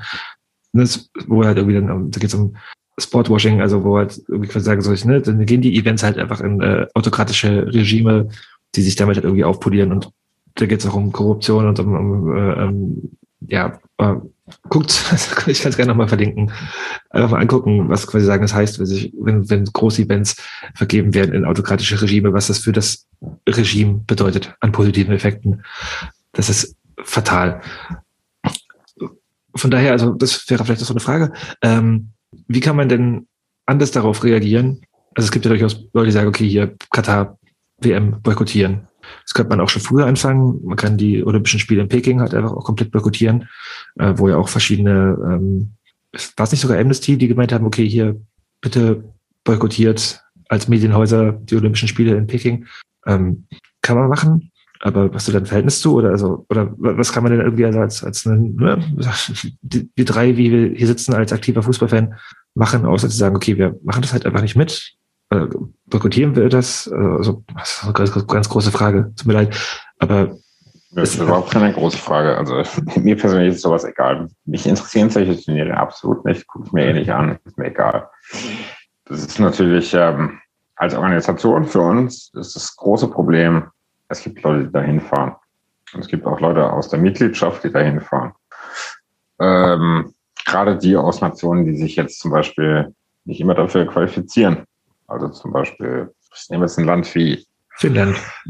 Finnland, gutes Beispiel. Nordirland, kleine Fußballnationen, für die es größte der Welt. Da werden auf jeden Fall Leute hinfahren. Deswegen müssen wir als Organisation immer irgendwie so eine Art von Weg finden, zu gucken, dass vor Ort den Leuten nichts passiert. Deswegen können wir als Organisation nie dazu aufrufen, Boykott Katar, whatever, ähm, weil dann niemand Verantwortliches mehr mit uns redet ab diesem Moment. Im Umkehrschluss heißt es aber nicht, dass wir das Turnier gut finden, ganz im Gegenteil. Ein Großteil unserer Mitgliedschaft sagt Boykott Katar und das finde ich völlig okay.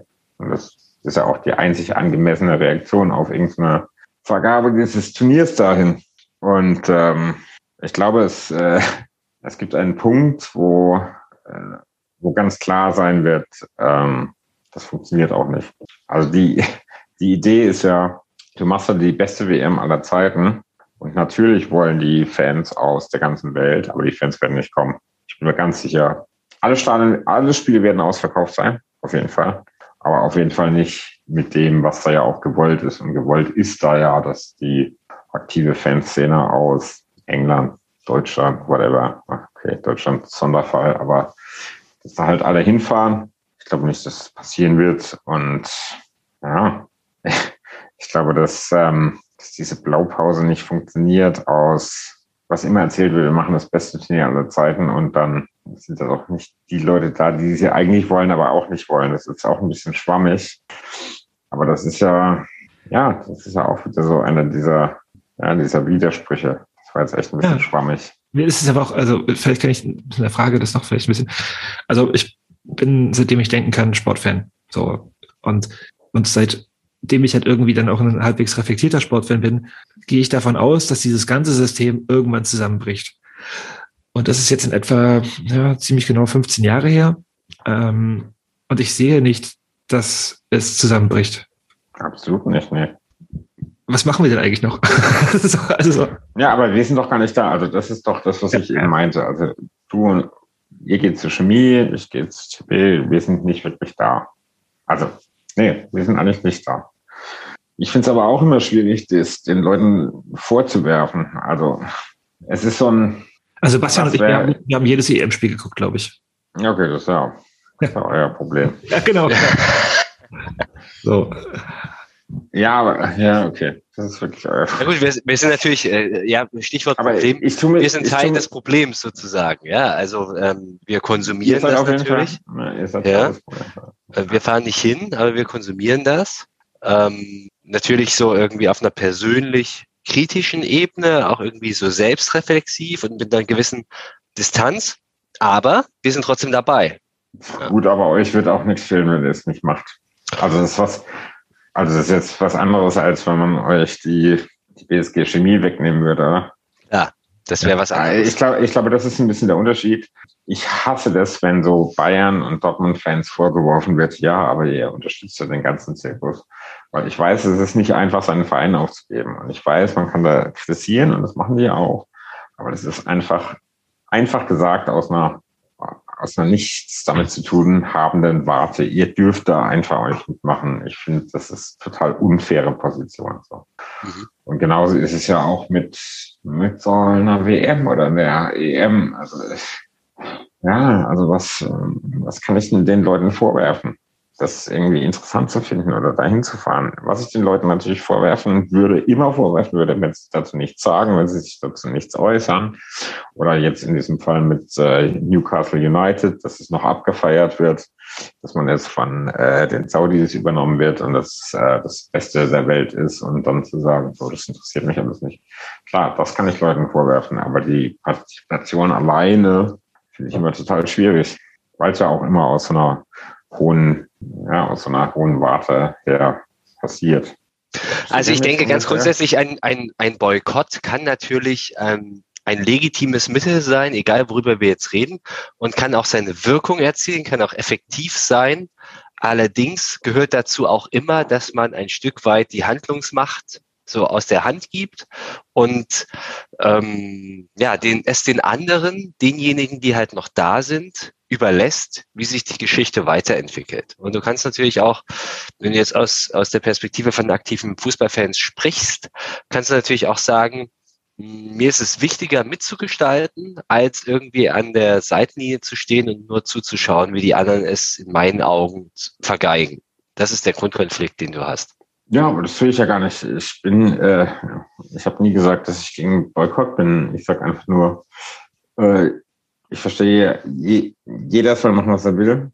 Ich bin 100%ig dahinter, warum man dieses Turnier boykottieren soll. Ich persönlich und FSI sagt einfach nur, wenn dieses, dieses Turnier wird auf jeden Fall stattfinden. Das Einzige, was wir machen müssen, ist eine Line of Contact halten, damit, wenn es da Stress gibt, wir irgendeinen Einfluss haben, um dann diese Probleme zu lösen. Weil das natürlich auch ein Großteil unserer Arbeit ist, bei solchen Events äh, Troubleshooting zu machen. Also das heißt, im Fall irgendwas geht sehr schief, haben wir die Kontakte, um dann da eventuell noch eingreifen zu können. Äh, ich, puh. also ich, ich, ich äh, weiß gerade, ja, ich habe gerade ganz viele Gedanken im Kopf und ich äh, Chemie-TB-Block in Katar. Ja, ja, ja, ja. Äh, da ist zumindest warm dann im, im Dezember, ne? Ähm, das ist vielleicht auch ganz schön. Ähm, und ich, ja, ach, ich komme gerade nicht auf den Punkt, den ich, also eigentlich habe ich auch gar keinen Punkt mehr. Ich will jetzt eigentlich, eigentlich würde ich jetzt hier ganz gerne einfach in die Medientipps überleiten.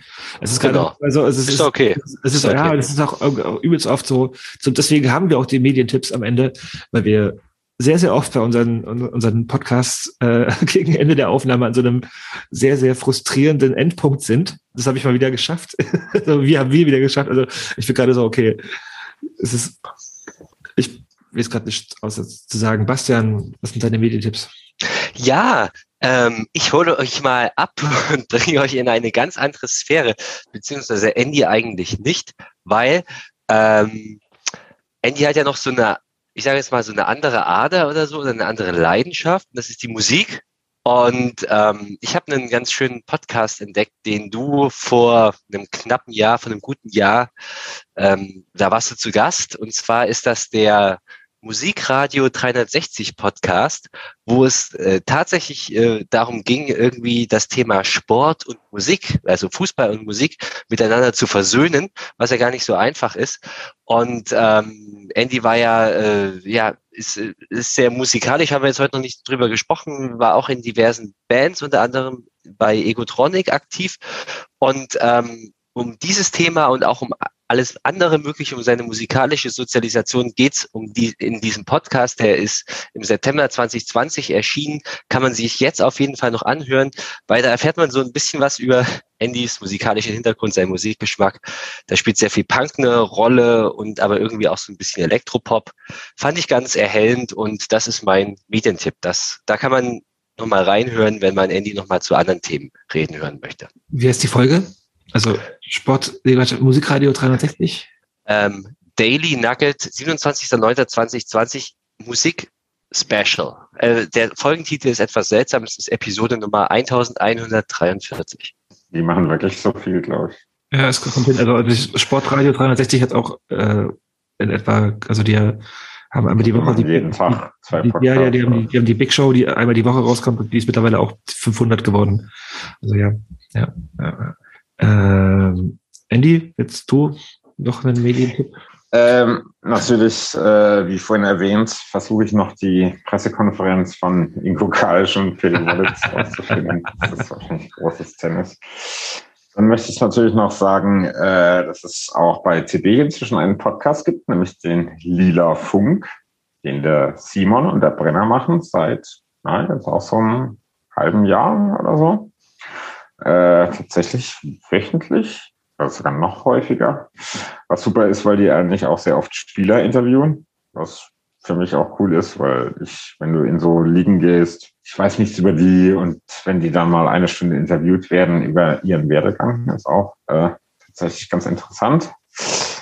Ähm, ansonsten habe ich ein kleines Kind, ich komme nicht viel zum Konsumieren, habe aber als einziges Buch in den letzten Monaten äh, tatsächlich dieses 1312 unter Ultras gelesen äh, von James Montague. Das wurde auch äh, gerade zum Fußballbuch des Jahres nominiert, der in, auf der ganzen Welt war und mit äh, Ultras geredet hat.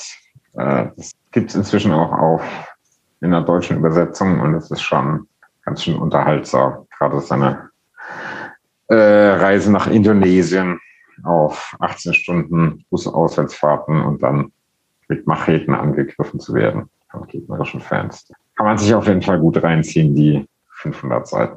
Äh, ich mache es mir fast ein bisschen einfach, indem ich anfange und sage, ähm, dass auf jeden Fall viel zu wenig Menschen der Sports and Rights Alliance folgen. Also auf Twitter äh, solltet ihr da mal so, so ein Follow hinterlassen, wenn ihr das hört und da aktiv seid.